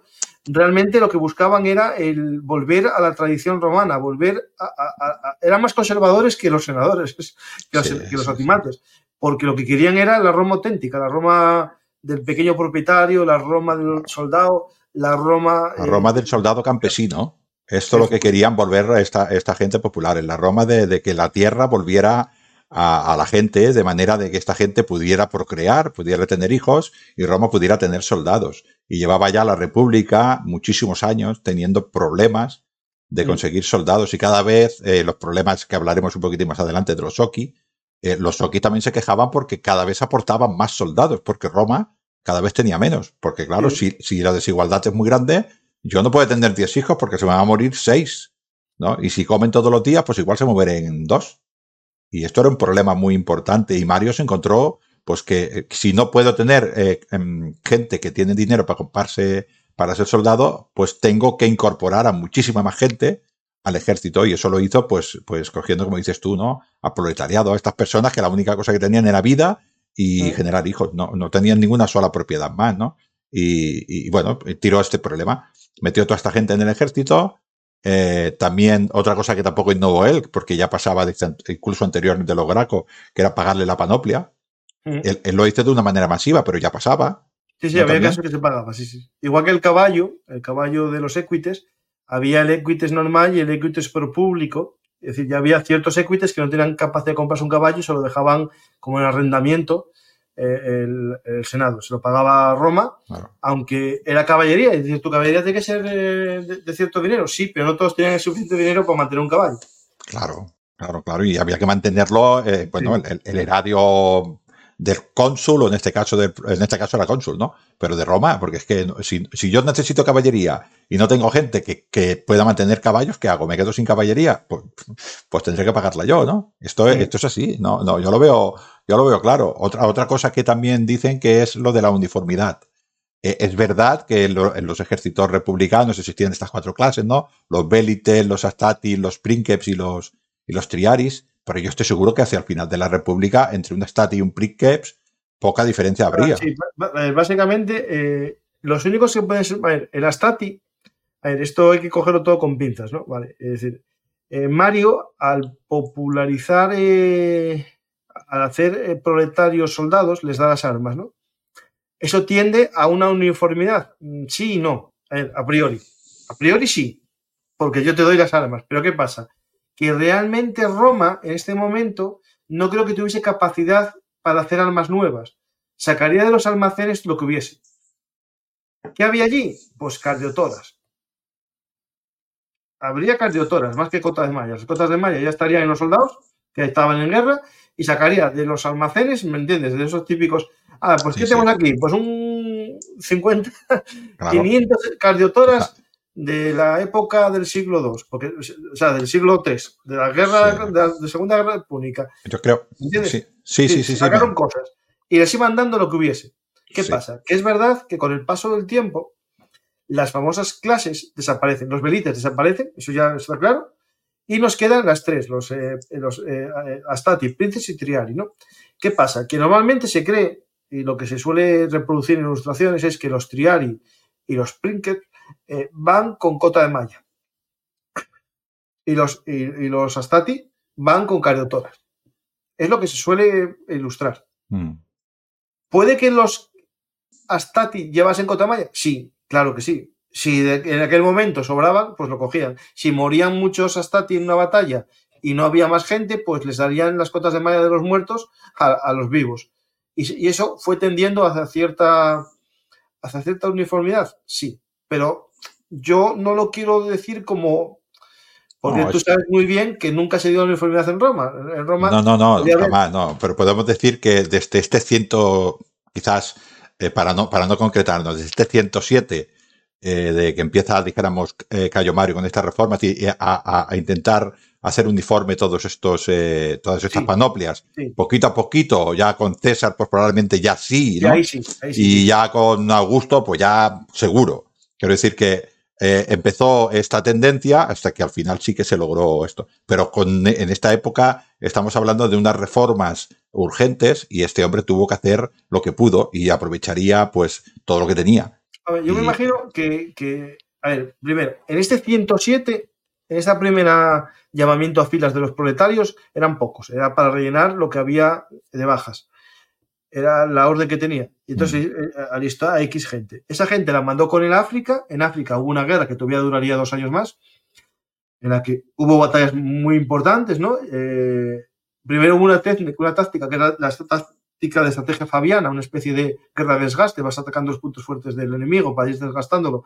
Y, por ejemplo, eh, Mario, Fabiana, te refieres a Fabio Máximo, ¿no? La misma que aplicó Con, con Escipión en el sur de Italia, ¿no? Eso, eso, sí. Perfecto, vale. Eh, entonces va destruyendo un poco las, las y al final eh, logra capturar el, tesoro, incluso quemarlo en, un incendio y bueno, se destruye Yugurta no lo puede usar. Y sigue la guerra, sigue la guerra. Al final eh, hay una batalla en la zona de, Ceuta, más o menos ya, ya en, la zona de Mauritania, porque el rey Boco de Mauritania era aliado de, de, bueno, era su yerno, yerno ¿no? El, que está casado con tu hija es yerno, ¿no? Eh, era yerno de Yugurta. Y bueno, al final hay más batallas, Mario ahí demuestra sus habilidades, más como consiguió que los soldados tuviesen disciplina para aguantar las cargas, de bueno, los ataques de caballería, como, si, eh, como Sila también participa en estas batallas. Esto es que es muy largo y, para contar tres horas la guerra de Yugurta, ¿no? Bueno, eso que dices tú lo tengo yo en mi programa, pues el que quiera busque en, en Belumartis y lo tiene, ¿vale? Pues eh, al final de todo esto, ¿qué pasa? que Mario gana, gana por una acción un poco, a ver si me entiendes, eh, no muy ética, que es que el, rey de Mauritania pues ve que su yerno no va a ganar, entonces decide pasarse al bando de Roma. Alguien dirá, pero qué cabrón este tío. Bueno, es que al parecer Yogurta tenía como 10 mujeres, tampoco es que su hija fuese la única, ¿vale? tenía más, más, más, más suegros. Entonces, al final lo traiciona a, a Yogurta y Sila es el encargado de parte de Mario de capturar a, a Yogurta. Bueno, se cuenta todo el periplo de tal. Al final lo captura y lo captura Sila en persona. lo coge y lo lleva a Yogurta, a Mario. Y Mario es el que ya, digamos, lo detiene, va a Roma, hacen el... Triunfo, bueno, la vía triunfalis y todo esto, sí. Esto lo hace como procónsul, ¿vale? Importante, esto lo haciendo como procónsul porque estuvo dos años, el primer consulado y después el proconsulado y vence. Hace el desfile, Yugurta va a Roma, eh, lo pasan eh, allí, lo meten en, una, en una celda, en una torre y muere loco porque cree incluso que los charcos de agua que hay es un baño termal, dice que está un poco ah. fría el agua. Pues murió feliz, hombre. Sí, murió, sí, pensaba que está en un balneario, sí, sí. Eso que según, según las fuentes romanas, ¿vale? Que gritaba a gritos que estaba frío el, el, manantial. Pues bueno, eh, al final de todo esto, Mario, ¿qué consigue? Mario consigue fama, yo, ya está. Pero hay otra guerra ahora mismo, hay una guerra que no se olvide. Están los, ah, los cimbrios y los teutones. Los cimbrios y los teutones que lo mandaron para el norte por algo. Claro, claro. Le vuelven a aclamar y le vuelven a, decir que se presente como tal. Es decir, y le, vuelven a nombrar por segunda vez cónsul. Estamos en el Creo recordar, dímelo tú, eh, pero yo creo, quiero recordar que cuando una, al menos en la República normal, normal, quiero decir siglo III o por ahí, normal, porque el siglo II ya anda muy normal, eh, no te podías presentar a cónsul hasta 10 años. Sí, sí, no, incluso una época nunca. ¿Ves? y, estamos hablando que lo, lo hicieron a partir de, no sé si fue, cinco seguidas. ¿O cuatro seguidas, o sé? Sí, sí, sí. No, cinco, cinco, cinco. Cinco seguidas, ¿no? o sea, una, un salto Y otra después. Ya ves. Qué exagerado. Hubo alguna excepción, no sé si uno, el Cipión, uno de los dos, le nombraron dos veces, dos veces seguidas, pero no cinco. Oh. Pero claro, él dijo, si hay una excepción, hay cinco. se me No, no, no. Y alguna vez rota la, norma. Y además con el ejército montado. Sí, claro. Entonces, ¿qué pasa? Que, estamos ahí, en ese 106. Sí. Ahí la guerra, ¿no? Entonces le, dan otro ejército y él decide hacer una cosa que para mí es inteligente. En vez de aprovechar los veteranos de, de Metelo, que los tuvo en África, lo que hace es los libera a todos. Dice, no, todos volver a vuestras casas, tomar un dinerín y vivir la vida. Y volvió a acoger a los, a los más jóvenes y a los proletarios de Roma y los usó de ejército. no, quería decir nada, pero no serán lealtades. Sí, sí, claro, lealtades como una casa, ¿no? lealtades. Y bueno, también que los hago yo a mi manera, es decir, los voy a construir. Muy bien, creo. Eh, había otro cónsul, justo cuando él era procónsul, había un cónsul que era Rufo. Así. Que ese Rufo eh, hace una cosa que después Mario generaliza, que es que ante la necesidad de entrenar gente, que esto es muy importante porque cuando el entrenamiento era por clase social, ¿no?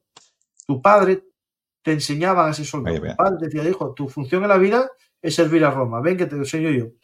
Era como los hidalgos eh, en la época antigua eh, medieval española que enseñaban a sus hijos. Otra vez, otra vez volvemos otra vez. Quisiera otra vez insistir un poquito a los, a los, oyentes, porque igual lo hemos comentado hace un rato, ¿no? Pero vuelvo a eh, has hablado de, qué quería Mario. Mario quería volver a los orígenes de la República. ¿Y qué pasaba en los orígenes de la República? Que yo era una persona que tenía tierra suficiente para mantener a mi familia y tenía un cierto, eh, un cierto dinero, una cierta, unas ciertas propiedades. Eso me permitía vivir y ser consciente de que mi hijo tenía que ir a la guerra. Y yo era responsable de educar a mi hijo y yo era responsable de que mi hijo aprendiera las artes de la guerra. Y cuando mi hijo se alistaba en el campo de Marte, ya sabía los artes de la guerra. Esto era lo que pasaba en la República. En estos momentos, lo, dices tú, pero lo, eh, para puntualizarlo, en estos momentos, Mario está pillando a gente que no tiene nada, a personas cuyos hijos eh, están buscando de ser braceros para ganarse la vida, con lo cual no tienen ningún entrenamiento militar. Si los pilla un cibrio, los desmonta. y él es consciente de eso. Él es consciente de eso. No está hablando de los soldados de Cipión, que cuando iban con Escipión ya sabían guerrear, porque sus padres les enseñaban. Una de las cosas primero que hacía el padre era darle una espada y enseñarles a luchar. Esto no era así ya en esa época. Entonces, el entrenamiento militar es una, una esta es, yo creo que esto sí que es innovación, junto con las formaciones que luego hablaremos. Esto sí que es de Mario. De, hecho, lo, que hace eh, este hombre Rufo eh, es enseñar a luchar al modo gladiador. Contrata a los lanistas, a los que había en Roma, no era, a ver, no estamos en la Roma del anfiteatro Flavio, pero sí que había gladiadores y había lanistas en espectáculos más pequeños o incluso en, funerales y tal. Había eh, eh, lanistas, hay que recordar que poco antes fue la revuelta de Espartaco, o sea que o sea, existía. Eh, No, espera, la de Espartacus fue después, la que fue No, pero ya, ya ha habido dos, una en Sicilia y la otra de la Enuo, creo que era esta que hablas sí, tú. La de la Enuo que fue en Sicilia, fue justo un poco en la época esta. ¿Vale? Después eh, hay que entender eh, que estos lanistas enseñan combates de técnica de, de, lucha individual, es decir, lucha cuerpo a cuerpo, individual. Esto es importante porque hay gente que puede entender que Roma lucha en formación compacta, al tipo falange. Eh, eh, ya lo hablamos tú y yo muchas veces, es un poco distinta la lucha, más separada, no es en este en, momento. En, en, este tiempo no era un poco más abierto. Cerrado, sino un poco más separado, por lo tanto hace falta saber luchar en esgrima, saber luchar de forma individual. Es lo que se entrena con el famoso palo, ¿no? Ese palo en el que se va dando los golpes, arriba, abajo, tal, distintos tipos de estocada. Sí, sí, yo como soy, estocada, ya sabes, los... Los, eh, los, hablamos ya muchas veces, ¿no?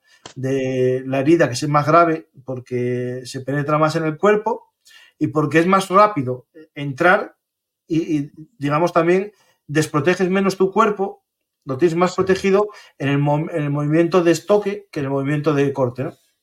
Sí, sí, desde el punto de vista, bueno, los, mis oyentes ya saben que soy recreador también en el grupo Barquino Ories, ¿no? Y hay mucha diferencia de lanzar un corte eh, eh, por la exposición a lanzar una estocada. Te expones muchísimo menos y muchísimas veces solo sacas la mano y solo expones la mano, ¿no? Y si te pones una máquina, una manica, perdón, eh, ya no expones ni la mano. Y la estocada es muchísimo más rápida y, muchísimo más eh, precisa. Eh, luego, además, el arma pesa menos, la puedes tener más tiempo, ¿no? El escudo, puedes tener un escudo más grande. Son, son ventajas importantes. Pero eh, lo que querías tú decir aquí, supongo, era que el soldado romano tenía, eh, después de esta formación de Mario, una técnica individual bastante buena. Eh, porque era sí, entrenado por la idea, la idea es esa. La idea es que eran buenos luchadores individuales. Es decir, no hay que acabar con el mito de, de que solo sabía luchar en formación. ¿no? Un soldado romano podría luchar aislado de una forma correcta. Sí, sí, sí, sí, sí. Aquí en Mario yo creo que es, esta reforma sí que se le puede dar a él, seguramente porque, porque no le quedó más remedio, porque él le llegaría allí unos hombres, le dirían, coge la espada, y, eh, hombre, no te voy a decir que la cogiera por el filo, ¿no? Pero diría, ¿y esto, qué hago con esto, no? Esto como, y el hombre se daría cuenta, digo, esto hay que arreglarlo de alguna manera, ¿no? Y yo creo que la revolución importante suya es la de el manípulo, eh, que te gusta a ti tanto, ¿no? y pasamos a cortes, ¿no? Sí. Ah, yo creo que esta también es suya. Y esta es muy importante por la, por eh, las divisiones que se producen diferentes eh, en, la, en, la, legión. ¿no? Es una legión más reconocible, no es exactamente la legión del Alto Imperio, pero es bastante reconocible. Ya empieza a parecerse esto de que, los, de que las centurias tuvieran 80 luchadores, vamos a dejarlo ahí, ¿no? Lo de centuria, pero 80 luchadores parece que sí que tenían, anteriormente tenían 60 y normalmente tenían en manípulos de 120 personas, de dos centurias, mm. y aquí ya iban la centuria de 80, pero la unidad era la corte, ¿no? Que eran 480 hombres. Esto creo que también es atribuible eh, a Mario. No sé si en todas las legiones, con lo que has dicho antes, ¿no? Si a todas las legiones se aplicó a la vez, porque yo tengo que aprovechar lo que tengo, ¿no? Me imagino que las que estaban en África y no estaba Mario dirigiéndolas no aplicaron esos cambios y como veremos también eh, había dos cónsules, ¿no? Eh, a Mario le nombraron cónsul en, aus en, ausencia, en ausencia, porque estaba todavía luchando contra Yugurta cuando le nombraron segunda vez cónsul, y ya cuando entró el desfile ya era cónsul por segunda vez, eh, habiendo superado, no habiendo superado los 10 años que tú habías dicho, pero lo interesante es que él hace un nuevo ejército y él se encarga, digamos, de defender el flanco occidental de Italia, es decir, él le toca la defensa de la zona de la Provenza, la provincia, Marsella, esa zona de por ahí, mientras que a otro. El mar, mar de Luguria, ¿no? Que le llaman ellos, el norte del Tirreno y el mar de Luguria, ¿no? y el otro se va, digamos, al Adriático. Efectivamente, sí, la zona de, del Po, de Venecia, la desembocadura del río Po, esa zona de por ahí, el valle del Po, si quieres decirlo. Uno, el acceso por, por Francia, podemos decir vulgarmente, mm. y otro, el acceso por la zona de Austria, Croacia, esa mm. zona, digamos, de los Alpes, ¿vale? Digamos, los Alpes sería el muro, y como tiene dos accesos los, los, el muro, pues cada uno estaría en una parte. ¿Qué pasa? Que estamos en el 106 más o menos, 107, 106, ese, ese segundo mandato, y, Mario, eh, no, 105, ¿verdad? Eh, Mario está allí un tiempo y eh, entrena a sus hombres en la marcha, les va llevando de un sitio para otro, ve que no llegan los bárbaros e incluso para hacer un asentamiento mejor, hace una especie de canal, que la fosa Mariana, Mariae, que, aparece en, los mapas eh, antiguos, era en, la desembocadura de, no me acuerdo del río, un río de Marsella, Garona creo que era, no, no, no, no me acuerdo del río ahora mismo. Estoy ahora en, no, no, no quiero, no voy a decir el río. Sí que esto lo busco, lo busco. No hace falta, ¿no? Hace, hace una, una fosa para mejor defensa. Hace. Espera, que a lo mejor sí que puedo decirte el río porque es el de. Mm, no, no. Es que, es que ahora quedé yo aquí, ahora me quedo yo mal. Estoy yo. bueno, en la desembocadura del, del, río, que si alguien lo sabe, que lo diga, en la desembocadura que pasa del río más cerca de Marsella, ¿vale? Hay un río que, que es casi la frontera con Italia actualmente. Ahí hace un canal, una especie de foso para llevar la comida al campamento permanente que está haciendo en el interior, digamos, un poco de tierra adentro, en un valle, para que los que vienen supuestamente desde Francia, desde la Galia, al entrar en Italia, tienen que pasar por ahí sí, sí, porque es el único paso que hay entre nieves cuando, cuando nieva y tal. Por lo tanto, se puso ahí a la espera. ¿Qué pasa? Está mucho tiempo, esto gastar dos años o tres, por eso, por eso los mandatos se van renovando, ¿entiendes? ¿no? Esto, eh, ah, para que luche contra los cimbrios, pero es que no vienen, pues para que siga. Que siga, que siga, que no venga Roma, que siga, que siga. Es que si, si, no lo es Mario y vienen este año, pues a la otra vez. Y Mario consigue renovar un poco por eso, por el miedo a los cimbrios y que el único que podía poner la solución sería él. Mientras que en el otro lado, el otro procónsul, el otro cónsul, perdona, sí lo van cambiando, ¿me entiendes? El otro sí cambia y él no. así, les va. Sí, sí. Entonces, bueno, al final de todo esto, ya el año que vienen los, los cimbrios o teutones, eh, él aguanta en un campamento, permanece estable en un campamento y le llega la noticia de que hubo una derrota en el otro lado. Es una derrota muy dura en la que los eh, tribunos eh, cónsul marchan corriendo, huyen, y hay un centurión que da un golpe, digamos, de armas, sí. El lado, el lado, para que nos entendamos, el lado de Venecia era el de los cimbrios, por donde bajaban los cimbrios, ¿no? No, eh, los cimbrios y los... Espera, espera, espera, espera, a ver si me estoy oleando de mí, espera. Los ambruscos. Los teutones y los ambrones van por la zona de Francia, perdona, sí. Y los cimbrios por la zona de Venecia, justo sí. Vale. Sí, eh, por donde vienen los cimbrios, hay una batalla que, es en un río, bueno, es un río, es el, Po. Eh, imagínate que el Po en la parte sur ponen un campamento de los romanos y en la parte norte ponen una especie de puente y una protección de ese puente los, eh, los eh, cimbrios llegan, llegan, bueno, cuentan que descienden las montañas en trineos, o en trineos, en escudo, lo usan como un trineo y bajan deslizándose de las montañas eh, a gritos y tal. bueno, un poco todo fantasmagórico, o sea, muy. Bueno, a lo mejor, a lo mejor bajaban así. sí, sí, eran muy, es que eran muy bárbaros. Cuentan que eran muy bárbaros y llegaron a lo bárbaro, ¿no? Entonces, los, los bárbaros, para, para permitir el cruce del río, incluso cambian el cauce de los ríos, intentan tirar troncos descendiendo por el río para romper el puente y todo eso genera un pánico y empiezan a huir los que están en la parte norte del puente. Empiezan a ver, creen que se van a quedar en el lado aislados y empiezan a huir. Los tribunos que estaban allí dan órdenes de retirada y escapan ellos. Ahí escapan los del lado sur, los de, ¿Qué pasa? Con del pánico. justo cuando llegan ya de verdad los, los, cimbrios al campamento, hay una batalla, y en esa batalla un centurión mata a su jefe y toma el poder. Los centuriones toman el poder y hacen una defensa, digamos, del puente y logran que se salven muchos soldados. Ese centurión, en vez de ser condenado a muerte por, matar a su jefe, le dan la corona eh, la de salvar a un ejército en el campo de batalla. Se la dan sus propios soldados eh, por haber salvado el ejército con esa, digamos, con ese motín. Es decir, ese motín salvó a Roma. Eso es un ejemplo ¿no? del centurión como soldado profesional. Es decir, la, base, el soldado profesional que tiene el culo operado de luchar frente al general, que es un tribuno, que básicamente es una persona que va a hacer un, una muesca en su curso honorum. Es decir, necesita ser militar para llegar a ser algo, ¿no? Muy bien. Y estos son los tribunos, los legatus, y los, y los tribunos eh, Laticlavia, que son, estos dos son políticos, había algunos buenos, no vamos a decir no, porque al fin y al cabo era Mario y que era Escipión, ¿no? Pero había otros que eran un total desastre y en este caso tocó un desastre. Pues esa, esa derrota llega a oídos de, Mario justo cuando al, poco, al poco, ¿eh? de vencer en esta batalla que voy a contar ahora, que es la batalla de Aquasestia. Digamos que están a la vez más o menos llegando por ahí las noticias de Aquasestia. Es una batalla que es muy importante eh, porque pone fin a la amenaza de cimbrios, eh, de teutones y ambrones. ¿vale?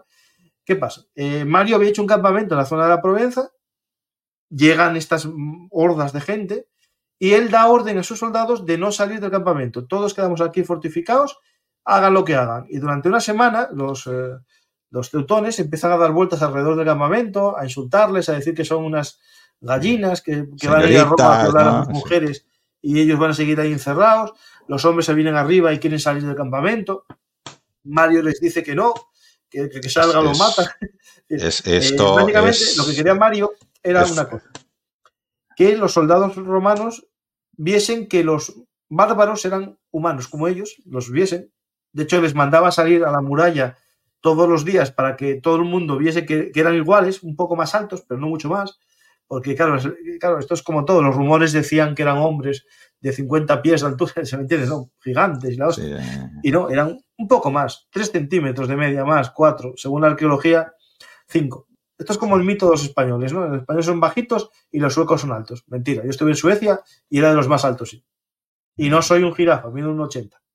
esto, esto que has contado de Mario, er, lo que, lo que da a entender es que era muy conocedor de, los hombres, eh, de, las tropas, y él sabía que estos hombres tenían miedo, porque, claro, ellos sabían que habían matado a 90.000 eh, hacía poco, ¿no? En Arausio habían matado unos cuantos hace unos años y estaban atemorizados, ¿no?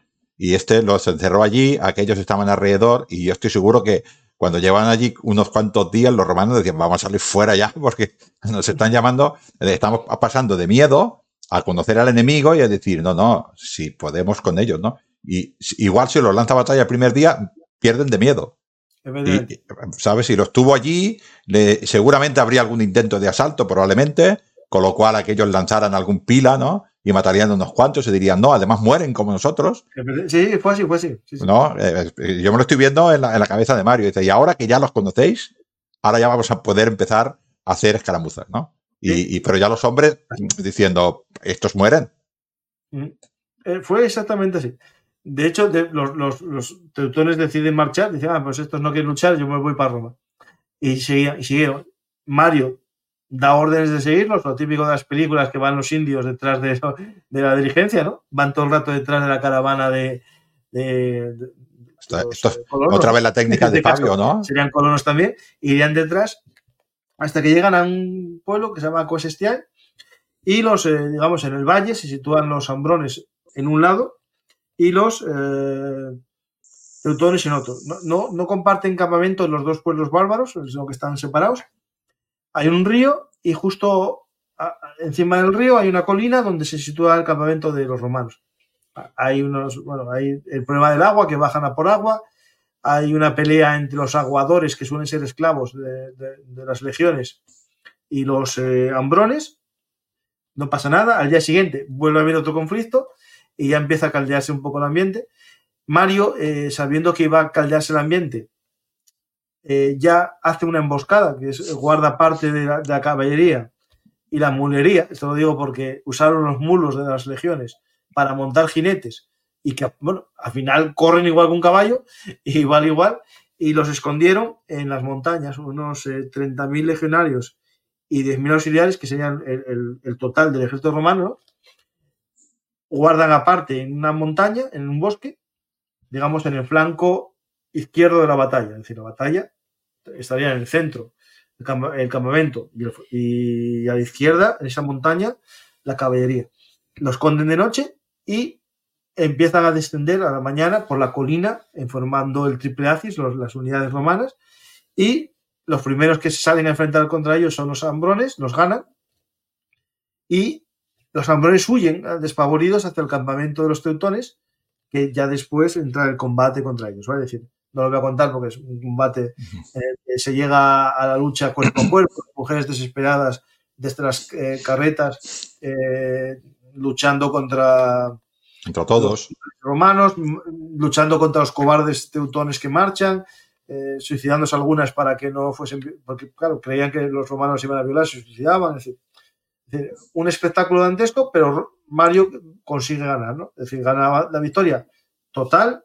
De hecho, la, las fuentes clásicas dicen que durante años esas tierras fueron muy fértiles por la cantidad de huesos que había allí enterrados, que dan calcio, bueno, sí, mejoran.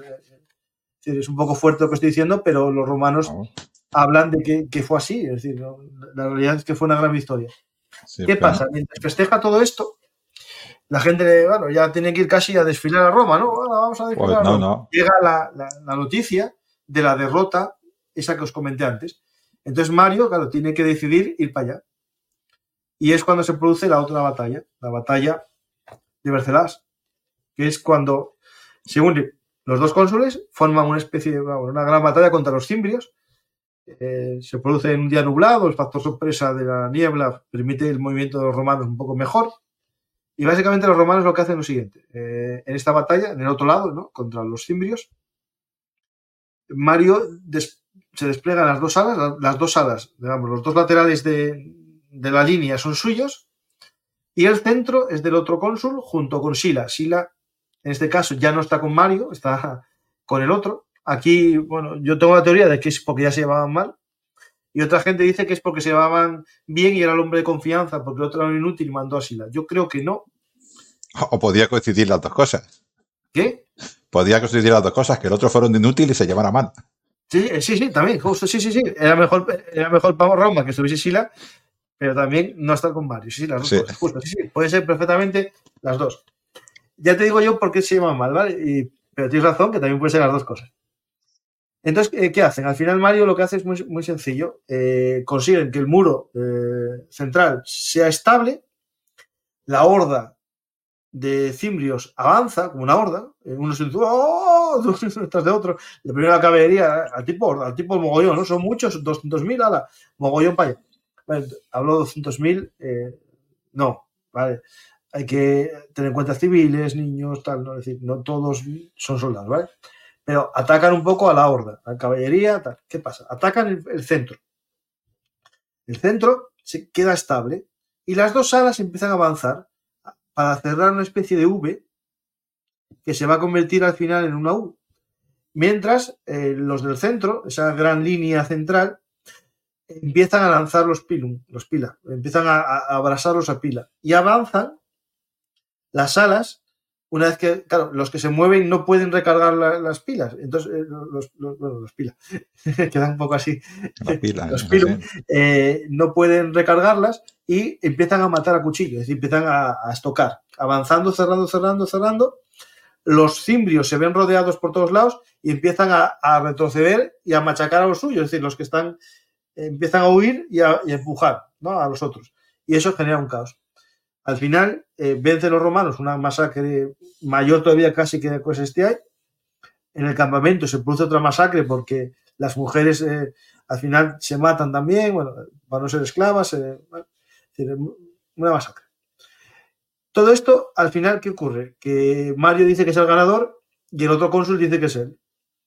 Sila dice que, que se miren los pilum, los pila, eh, porque habían escrito su nombre de la legión en los pilum para lanzarlos. uh -huh. ¿Y qué, qué, pasa? Que la mayor parte de los muertos, es cierto, de los muertos con pilum, son del bando del otro cónsul. ¿Por qué? Porque Mario mató a cuchillo, al día claro. avanzando, iba, iba a garrote. Entonces, claro, eh, si la, en el juicio que hubo por quién tenía el triunfo, declaró en contra de, de Mario. Eso ya fue el fin de... De la amistad. De, de, de, lo que ya quedase de la amistad. Pues ya después de mayores, ¿no? Cuando Sila ya es sí. mayor, ya la. Ya son enemigos a muerte, sí. sí. Sí, Bueno, es que hay mucho que contar aquí, ¿vale? Pero bueno, al final de, este, de esta guerra, eh, Mario ya no era válido, ¿no? Porque ya no era un general necesario para la guerra, y ya se le acaba su consulado, es el quinto consulado. Tiene un año, un año que es un consulado más o menos de paz, y, tiene problemas, por ejemplo, con el reparto de las tierras a los veteranos. Claro, es lo que iba a decir yo ahora. Nos encontramos con que se acaban las guerras gordas para Roma y todo este ejército que había montado, ¿a dónde va? Claro, claro. ¿Eh? Ese es el problema que hay. Y todas las tierras que has dicho del norte de Italia, pues la gente que había allí pues, las había abandonado y todo esto era área público ahora y se tenía que repartir. Y estaban allí los optimates que las querían para ellos. Y Mario, pensando en sus soldados, pensando otra vez en lo que hemos dicho del campesinado, pues quería repartirlo para sus, eh, para sus veteranos, ¿no? Y aquí nos encontramos pues con estos problemas que hubo en estos años, ¿no? En el ciento, estamos hablando de 105 ya, ¿no? 104, 103, 100. Sí, nos encontramos con un montón de gente que ha servido bajo las órdenes de, Mario, que son fieles a Mario y que tenemos un problema. Nos vamos al paro para que nos entendamos. Y un montón de tierras a repartir en el norte de Italia. Y esto se decide en Roma. No, y ¿Eh? aparte que, parte de las tierras que se van a repartir son realmente de los socios, de los soki. De los, los sí. ¿Qué pasa? Porque como los conquistaron los, los, eh, los bárbaros, eh, digamos que ya no eran propiedad de los anteriores. Hicieron una interpretación un poco así de como te ocuparon tu casa, ya no es tuya, ahora es mía. Claro, bueno, pero porque, porque Roma se quedaba, creo, ahora quiero recordar que era con el 30% de la tierra conquistada. Entonces le interesaba ah, que esa tierra fuera de Roma para, para, el erario público, ¿no? para el, el ager publicus. Sí, sí, pero ¿qué pasaba? El problema es que esa tierra no era de los cimbrios, de los no, era de pueblos que eran aliados. O ya, pero eso dice lo del Senado. ¿Qué, es lo que le interesa? Eso no digo porque esa es una de las causas de las famosas guerras eh, sociales que vienen a posteriori. Muy bien. También Mario tiene un problema que es el tema de la, concesión de la nacionalidad a los, a los aliados. Él estaba a favor de conceder a los veteranos de las batallas de Acuasestía y Bercelas en la nacionalidad eh, romana, ciudadanía, ¿vale? que ¿cuántos hombres, ¿cuántos hombres de Mario no serían eh? No, no, muchos, muchos. De hecho, él decía eh, que en el fragor de la batalla no sabía quién, quién era romano y quién era latino, ¿no? Es que estos estarían tan romanizados que lucharían igual. Sí, sí, Porque ya, estos ya eran romanos. Evidentemente no tenían la ciudadanía romana, pero tendrían tanta influencia eh, que, se debería ser. Eh, habrían luchado en tantas guerras juntos que al final a la fuerza se tienen que, que se tienen que adaptar a luchar más o menos igual, ¿no? Pues eh, esto, bueno, hay un caso allí de, del tribuno, tribuno este de, de, la plebe, un tal Saturnino, ¿no? Que es un mm. ejemplo muy bestia, ¿no? De, de, de, una ley frumentaria que querían, pues, precisamente darle a todo esto a la violencia de Roma, ¿no? No entraremos tampoco mucho, pero había un tribuno de la plebe que era en principio apoyado por el mismo Mario, porque, y, y por los, y por los soldados de Mario, jubilados, que su intención era darle parte de esas tierras a estos jubilados. Nos encontramos también eh, con un problema que es el problema de la plebe urbana. La plebe urbana también tenía problemas y decía, oye, si le dan las tierras a estos, ¿qué pasa?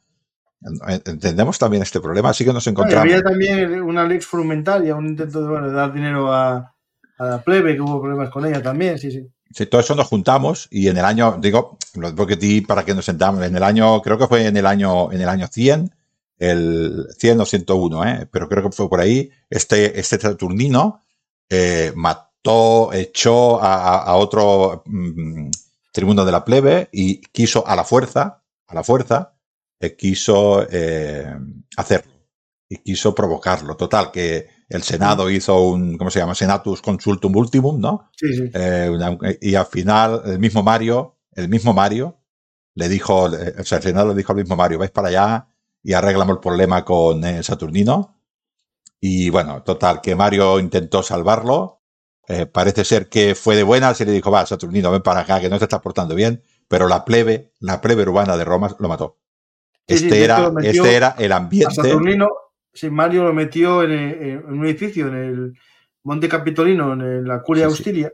Para, no, eh, para intentar salvarlo. Eh, digamos, bajo protección, te metes aquí y tal. ¿Y qué pasó? Que parte de la plebe, movida por los eh, y tal, entraron por el tejado, quitaron las tejas y empezaron a meter las tejas hacia abajo y matarlos, sí. Los mataron a tejazos desde arriba, O sea, todavía estamos otra vez eh, con este problema de el campesinado, los soldados. Claro, a partir de entonces a los soldados que les interesan, pues las guerras. ¿no? Y bueno, Y aquí, y aquí estamos eh, en esta época un poquitín en la que Mario se vuelve a retirar un poquitín, ¿no? Creo. Eh, sí, empieza a retirarse. De hecho, hace un viaje. Porque ya es grande. Para conocer a Dios a Cibeles y tal, un poco. Hace un, como de un año sabático. Y empieza su carrera un poco ya. A ver, estamos hablando de una persona que es un poco mayor ya, ¿eh? Ya tiene sus años.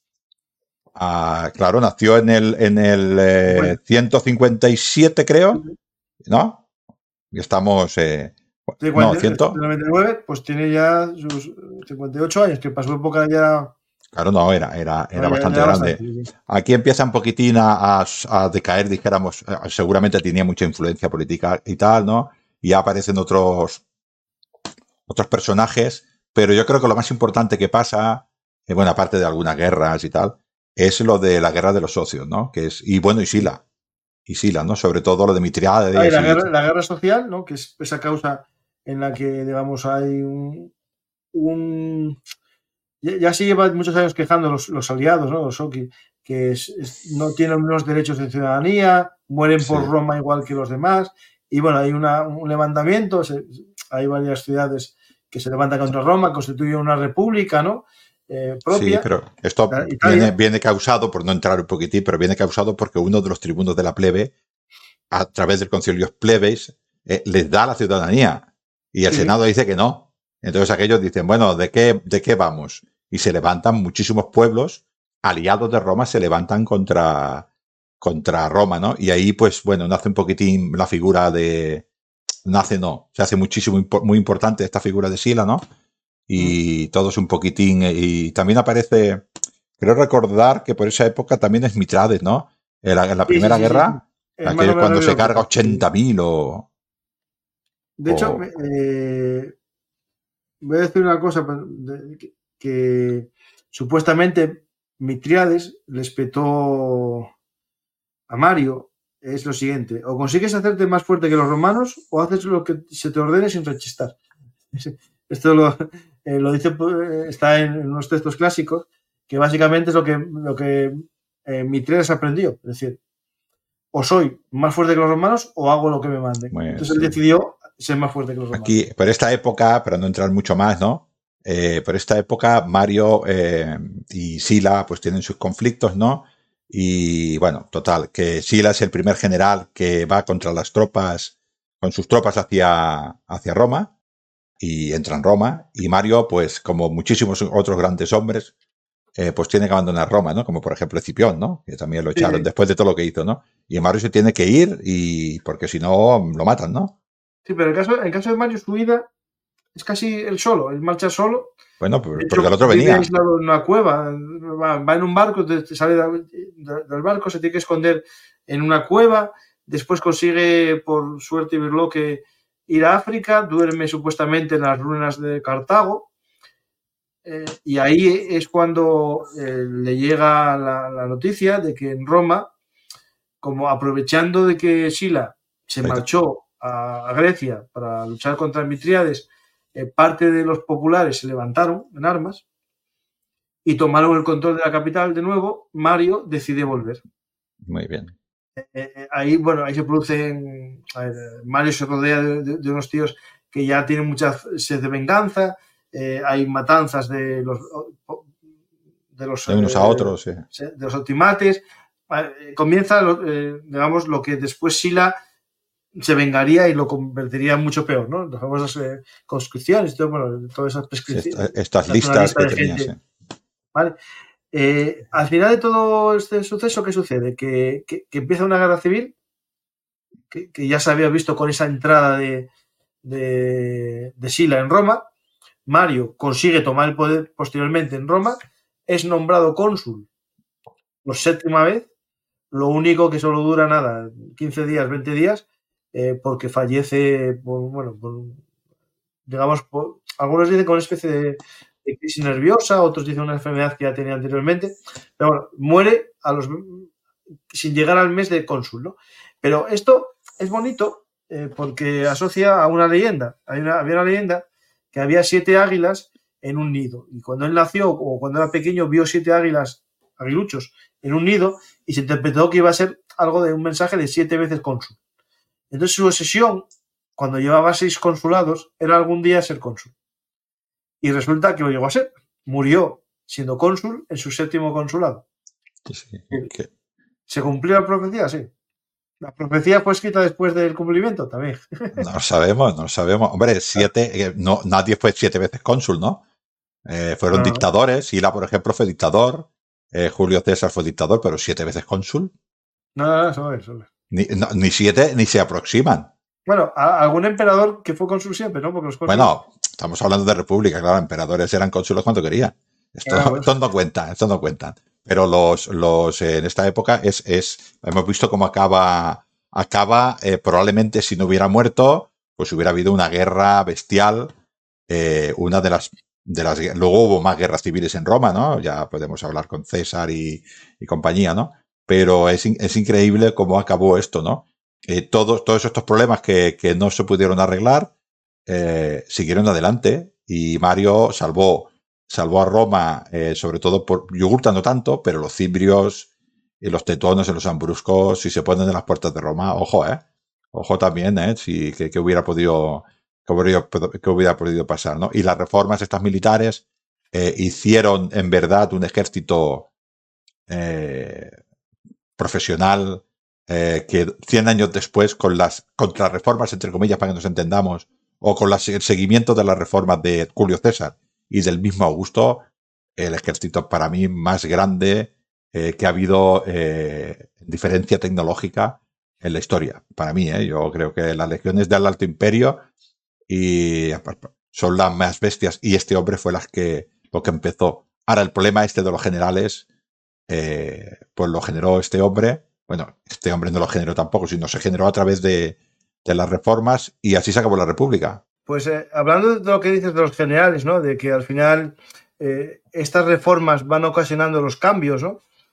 hay una frase de Monsen, el, famoso historiador del siglo XIX, que para mí es un, bueno, es un referente porque es el que compendió casi todo el conocimiento que se tiene de Roma. Dice lo siguiente: ejército permanente, casta de soldados, guardia personal. Todas las instituciones que son el sostén de la monarquía estaban ya vigentes en el orden civil y en el orden militar. No faltaba más que el monarca y el fin de la República estaba ya. Eso lo he añadido yo. Eh, pues, y, básicamente podemos decir que, el ejército de Mario, que se fue convirtiendo en algo estable con Julio César y con los, eh, con, los demás, porque se iba renovando año a año, se va convirtiendo en estabilidad, se va ganando fidelidad al general y no a Roma. Y eso lleva consigo al fin de la República, como acabamos de, leer. Sí, sí, sí. El, ejército de Mario, hay que recordar que todavía se, se iba reclutando por campañas el ejército de Julio César también se hacía. Eh, hay que recordar a, a, las oyentes que, por ejemplo, cuando Rudicón le obligaron, le dijeron a César que deshiciera las legiones, ¿no? Esto con Augusto no pasaba. Con Augusto las legiones eran fijas y ya dependían de, un emperador, no eran, no funcionaban así. O sea que la, esta, esta idea de que tenemos de que las legiones servían 20 años o 16, depende de la fuente, pero era ya en la época de Augusto. En esta época anterior, eh, a los hombres se les contrataba por años, se les iba renovando durante, conforme iba durando eh, las campañas. Evidentemente eran profesionales porque se dedicaban eh, a la guerra, iban de campaña en campaña, que tampoco les sobraron enemigos a, Roma en este siglo. Podemos decir, claro, que gente piensa que, de hecho, hace poco, bueno, que salí en, un, canal de YouTube con muchos seguidores, decía gente que, bueno, que me ponían lo que yo estaba diciendo, me decía, no, no, ya existían profesionales de 20 años en la época de, Julio César. No, lo que existía que era alguna persona que fue soldado con 20 años, es decir. Eh, es que es un poco distinto. Antiguamente en el dilectus, en la forma tradicional de, llamar, te tocaba que te llamasen X años y si eras elegido, eras elegido. Por uno o por otro. Aquí lo que pasaba, que lo normal que sucediese, es que yo, general, al año siguiente, cuando tuviese que crear un nuevo ejército, llamaba a mis veteranos. Claro.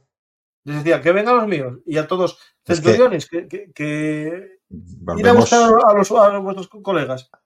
Vamos a, vamos a volver un poquitín a la, a la institución esa que hemos dicho. Es que Roma era muy tradicional. Y esta institución del clientelismo también funcionaba en este aspecto. Con lo cual, eh, el general para ti no dejaba de ser un patrón. Y, y, estoy segurísimo, pero seguro que cuando ese general estaba en la vida civil, muchos de estos que habían servido iban a pedirle ayuda al general. Y el general los trataba como otro cliente más. Y este hombre era, se fidelizaba con este, con este general y luego lo hacía servir para sus fines políticos. Es así de duro. Y, pero eso es, pero está clarísimo. Yo lo veo, yo lo veo muy claro. Y este es el, como dices tú, a partir de todas estas relaciones, cada, cada hombre era fiel a Pompeyo, o era fiel a César, o era fiel al que le pagaba a Craso, y luego nos pasa, nos pasa lo que nos pasa, ¿no? Bueno, creo que hemos hecho un pequeño repasito eh, por tu amigo, siempre que hablamos en tu, en tu Belumartis, siempre digo tu amigo Mario. ¿eh? Ah, mi amigo es. tu amigo Mario, porque lo conoces bastante bien, ¿no? Es un personaje muy importante. Eh, ya cuando, cuando está Mario, dijéramos, viene Sila con su dictadura. No duró mucho más tampoco Sila, creo que duró. bueno, hizo la dictadura y Mario y duró 8 o 10 años más que. Sí, 10, por ahí más o menos. O 10, ¿no? que, que Mario. Para y... vivir con una chica a una casa, de, a un buen retiro se hizo un buen retiro y luego ya aparece pues los, los licinios, Craso, ¿no? Aparece estas figuras que ya conocemos del final de, la República, que es, eh, bueno, que pagan todas, pagan, que, reciben todo, todo este bagaje y todos estos problemas de este, de este Craso, de estos los dos hermanos, ¿eh? Tiberio, Centronio eh, y Cayo, y, y, todo, y toda esta época, y ahí, pues bueno, tienen que solucionar sus problemas, que esto ya es, es otra historia, ¿no? ¿Crees que nos ha quedado algo de Mario? ¿A ti te, parece? A ver, hay mucho, hay mucho, como decían, hay, hay, muchos Marios en, este en julio, ¿no? en este podcast. Eh, bueno, podríamos hablar de, los soldados de, Mario, de esas mulas, pero ah, bueno, ya tenemos los programas eh, tuyos sobre las legiones romanas. Tienes tú programas en, eh, con Sergio Alejo en, otros canales sobre los soldados. Yo creo que aquí era un poco conocer al personaje, Cayo Mario, y su papel en el cambio del ejército y, también en el cambio de la sociedad romana. Yo creo que para una introducción sirve y el que quiera saber más tiene el libro, el libro que pondré. el fundador de Roma, publicado por HRM Ediciones y ahí puede conocerlo. De hecho, Ángel, eh, te animó a, a, a ver las ilustraciones, los mapas eh, que tiene, tiene muchas cosas. Sí, sí, es un trabajazo, es un trabajazo. Yo una, cosa que nunca he sabido eh, de ti, eh, Francisco, yo, tú eres docente igual que soy yo, y yo me he liado también a hacer libros, ¿no? pero tú, ¿cómo te has metido en este lío de hacer un libro? Bueno, el libro mío, vale. a ver, yo de mayor. Quiero ser escritor. trabajando, empecé la carrera de historia. Yo, yo estudié Derecho, yo, yo doy clase de eso, de, esa especialidad de, Derecho Laboral en FP, lo sabes tú, como, tú, somos compañeros de tal, y yo siempre tuve la espinita del derecho, de, bueno, de, la historia. de la historia. Entonces me decidí estudiar la carrera de historia en la UNED, eh, que fue una buena decisión porque me enfrenté a los libros y a estudiar a mi manera.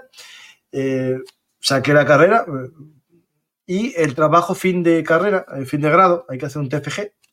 Yo en mi caso quería hacer la historia militar, eso lo tenía claro porque ya había empezado mi blog. De hecho, este blog, Belun Artis, que celebra este mayo los 10 años de existencia, qué, qué burrada, lo comencé a hacer con trabajos de la universidad que los publiqué. Dije, esto está bien, mis alumnos me dicen por qué no subo mis historias de, mis historias de guerra a internet y, un día decidí subir unos ejercicios que había hecho a, un blog y empecé eh, por, un, hace ya en el 2011 la broma esta, ¿no? Y cuando acabé la carrera tuve que decidir qué hacer y me gustaba historia antigua. Entonces, en las líneas que había de investigación para el TFG había cosas, bueno, que a lo mejor te gustaba. Uno era sobre eh, los cultos al agua, eh, los balnearios y la salud, eh, de eso no me llamaba.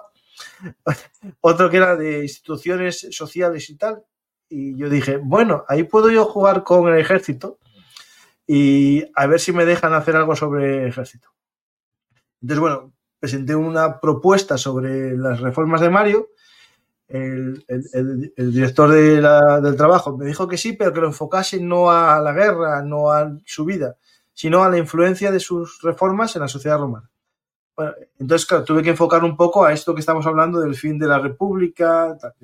Bueno, lo hice y como tenía contacto con editoriales por el tema de, del blog, ya tenía yo el blog, no, no existían los podcasts, eh, yo no tenía podcast de aquella, eh, me puse en contacto con una, editorial de las primeras en confiar en mí para mandarme libros y promocionarlos, que fue HRM, Les enseñé el trabajo, que tenía unas 25 páginas, y dijo que les gustaba mucho, que no existía nada sobre Mario, que si quería hacer un libro. Y me dijeron el número de, palabras que había que hacer como mínimo para la serie H de historia, que son unos libritos que tienen fotos y tal. Y yo dije, me pongo. Y me puse a escribir sobre Mario más, es decir, hacer lo que me dijo el profesor de la universidad que no hiciese, su vida, sus guerras y tal. Entonces me salió el libro que, a la gente está gustando, es un libro que ya tiene sus eh, cuatro años, va a ser, eh, bueno, mayo del 2017, es que todo es mayo para los libros. y, bueno, está gustando, a día de hoy todavía se vende mucho, está agotado ahora mismo en Amazon, se va renovando cada poco. A ver si vuelven a hacer más libros, porque yo creo que las tiradas iniciales se vendieron y está gustando. Y la gente que lo leyó, nadie me habla mal. La que no lo leyó, sí, pero no me importa porque no lo leyó. Alguno que, que critica la, contraportada, que, hay pocos, muchos, pocas comas, algo así, la contraportada. Lo que leyó eh, al comienzo, lo que leíste al comienzo del, programa. Sí, sí. Ese fue el porqué del libro Cayo Mario. ¿eh? ¿Por qué Roma? Porque me gusta este pequeño. Yo no sé, yo creo que el culpable es Asterix Obelix. Es probable, es probable. Yo, como has dicho antes, de la gota que, que colma el vaso. Yo soy del Mediterráneo. En mi caso, hablo de mi caso en concreto, y soy de Baétulo, de una ciudad que tiene, que tiene ruinas romanas y que se fundó ex novo, estamos hablando de a mitad del siglo I después de Cristo. Y lleva ininterrumpidamente habitada desde entonces, ¿no? Entonces, cuando tú pisas según en qué zonas, pues estás pisando historia. Y cuando tocas según qué piedra, pues estás tocando historia, ¿no? Y, y, pero bueno, como todo, ya sabes que la vida nos lleva, nos trae, no sé qué, y yo tengo dos hijos y les compré Asterix. Y esto fue la pólvora, pero yo, yo ya estaba allí. Yo no, yo ya, yo ya era Roma, yo ya vivía Roma. pero me faltó que mis hijos crecieran, evidentemente, tener tiempo, porque ya sabes, eh, Francisco, que si no hay tiempo, no hay nada que hacer. Y ahora pues estoy metido en Roma en todos los aspectos, ¿no? Las noches son largas. Sí, tío, es, es, increíble lo que nos metemos. Pues bueno, eh, ya no, no sé si volveré a engañar a, a Francisco otro día, eh, sí que sé que colaboraré con él. Estamos preparando eh, guiones por fin ¿eh? para seguir con la serie de, la evolución del ejército romano en relación con su sociedad, que llevamos ya cinco episodios y vamos ya. Ahora estamos en Diocleciano y quería felicitar por 10 años de trabajo de, de, de Belumartis. Es una burrada, Francisco. 10 años es una burrada. Yo llevo el dos y pico y, es mucho trabajo. Pues 10 años es una burrada. Me fui adaptando. Al principio era un blog, el blog que intentaba publicar todas las semanas. Los blogs, no sé por qué, dejaron de ser, menos. Me animó, yo pasé de 150.000 visitas mensuales, 200.000, a 30.000, 40.000, y dije yo, esto está cayendo. Entonces me renové con los podcasts, empecé a poco a poco, eh, yo creo que el crecimiento, los que conocen el, canal va lento comparado con otras cosas, pero ya sé por qué es. Porque como no se paga, no, no, tenemos eso de apoyar, no sé si te pasa a ti, pero si tú pones lo de apoyar, que la gente te dé dinero, Evox te mueve más. Es algo que yo ya me di cuenta. Y ahora eh, di al salto a, a, YouTube. Yo YouTube había hecho cosas, pero ahora encontré un el formato que tú ya viste en algún programa, que es aprovechar estas grabaciones y hacer algo más eh, multimedia, porque yo creo que, al final mi, objetivo era divulgar la historia ¿no? militar, contar historias militares. Eh, por amor al arte, ¿no? porque yo no vivo de esto, esto es un hobby. Eh, llevo 10 años, que, que es mucho tiempo, la más sorprendida es mi mujer, porque cuando empecé dijo, vas a durar un año con esto porque vas a dejarlo, te vas a aburrir. y bueno, llevo 10 años. Eh, y yo creo que no me aburriré porque conozco gente que me aporta cosas, me, aprendo mucho con vosotros, con Ángel, con todos los demás colaboradores, y eso me hace seguir. Y espero algún día tener tiempo para dejar un poco esto de lado y seguir escribiendo libros. Hombre, eso lo estamos esperando, lo estamos esperando con ansia. Yo busco también mucho tiempo para escribir, ya lo sabes, ¿no? Y tengo, y tengo muchos proyectos, pero esto es una afición y yo me lo tomo así. Y yo también hago directos porque creo, eh, Francisco, que la interacción la interacción con el, con el, con el que nos está oyendo y contestar a la pregunta que nos está haciendo es muy importante, ¿no? Y esto nos da otra dinámica, ¿no? Y nos da una presión de prepararnos bien, porque depende de qué pregunta, pues igual te compromete, ¿no? Pero yo también hago directos y también hago podcasts y también tengo un blog y además escribo como tú, así que... Pero yo llevo menos tiempo que tú. Escribes más que yo. Sí, bueno, escribo, bueno, pero yo también me dedico a hacer, eh, me dedico a hacer eh, ficción, que es un poco, bueno, es un poco menos exigente en ese nivel, ¿no? Tu, tu libro sé que no está ah, orientado a la, academia, está más, está más a la divulgación, es igual de serio, pero está orientado a la divulgación porque somos profesores y, sabemos que tenemos que hablar en el lenguaje del público que nosotros creemos que nos va a escuchar. Y es así de fácil, por eso, por eso lo hacemos como lo hacemos, ¿no? Es para mí eh, un placer que hayas venido a este programa. Yo iré encantado al tuyo. Y cuando encuentre otro tema, eh, igual te pillo por el final de la República, te vas a enterar un día de estos. Yo te lo dejo por aquí. Eh, igual te vuelvo otra vez a invitar a, a Lignum o hacemos un crossover de estos que se dice ahora. que está muy de moda. Que están muy de moda y podemos hablar de cualquier cosa. Sí, sí, sí. A ver, vale. Yo a lo mejor de alguna cosa me pillas, pero lo complementas tú. Entonces, entre los dos.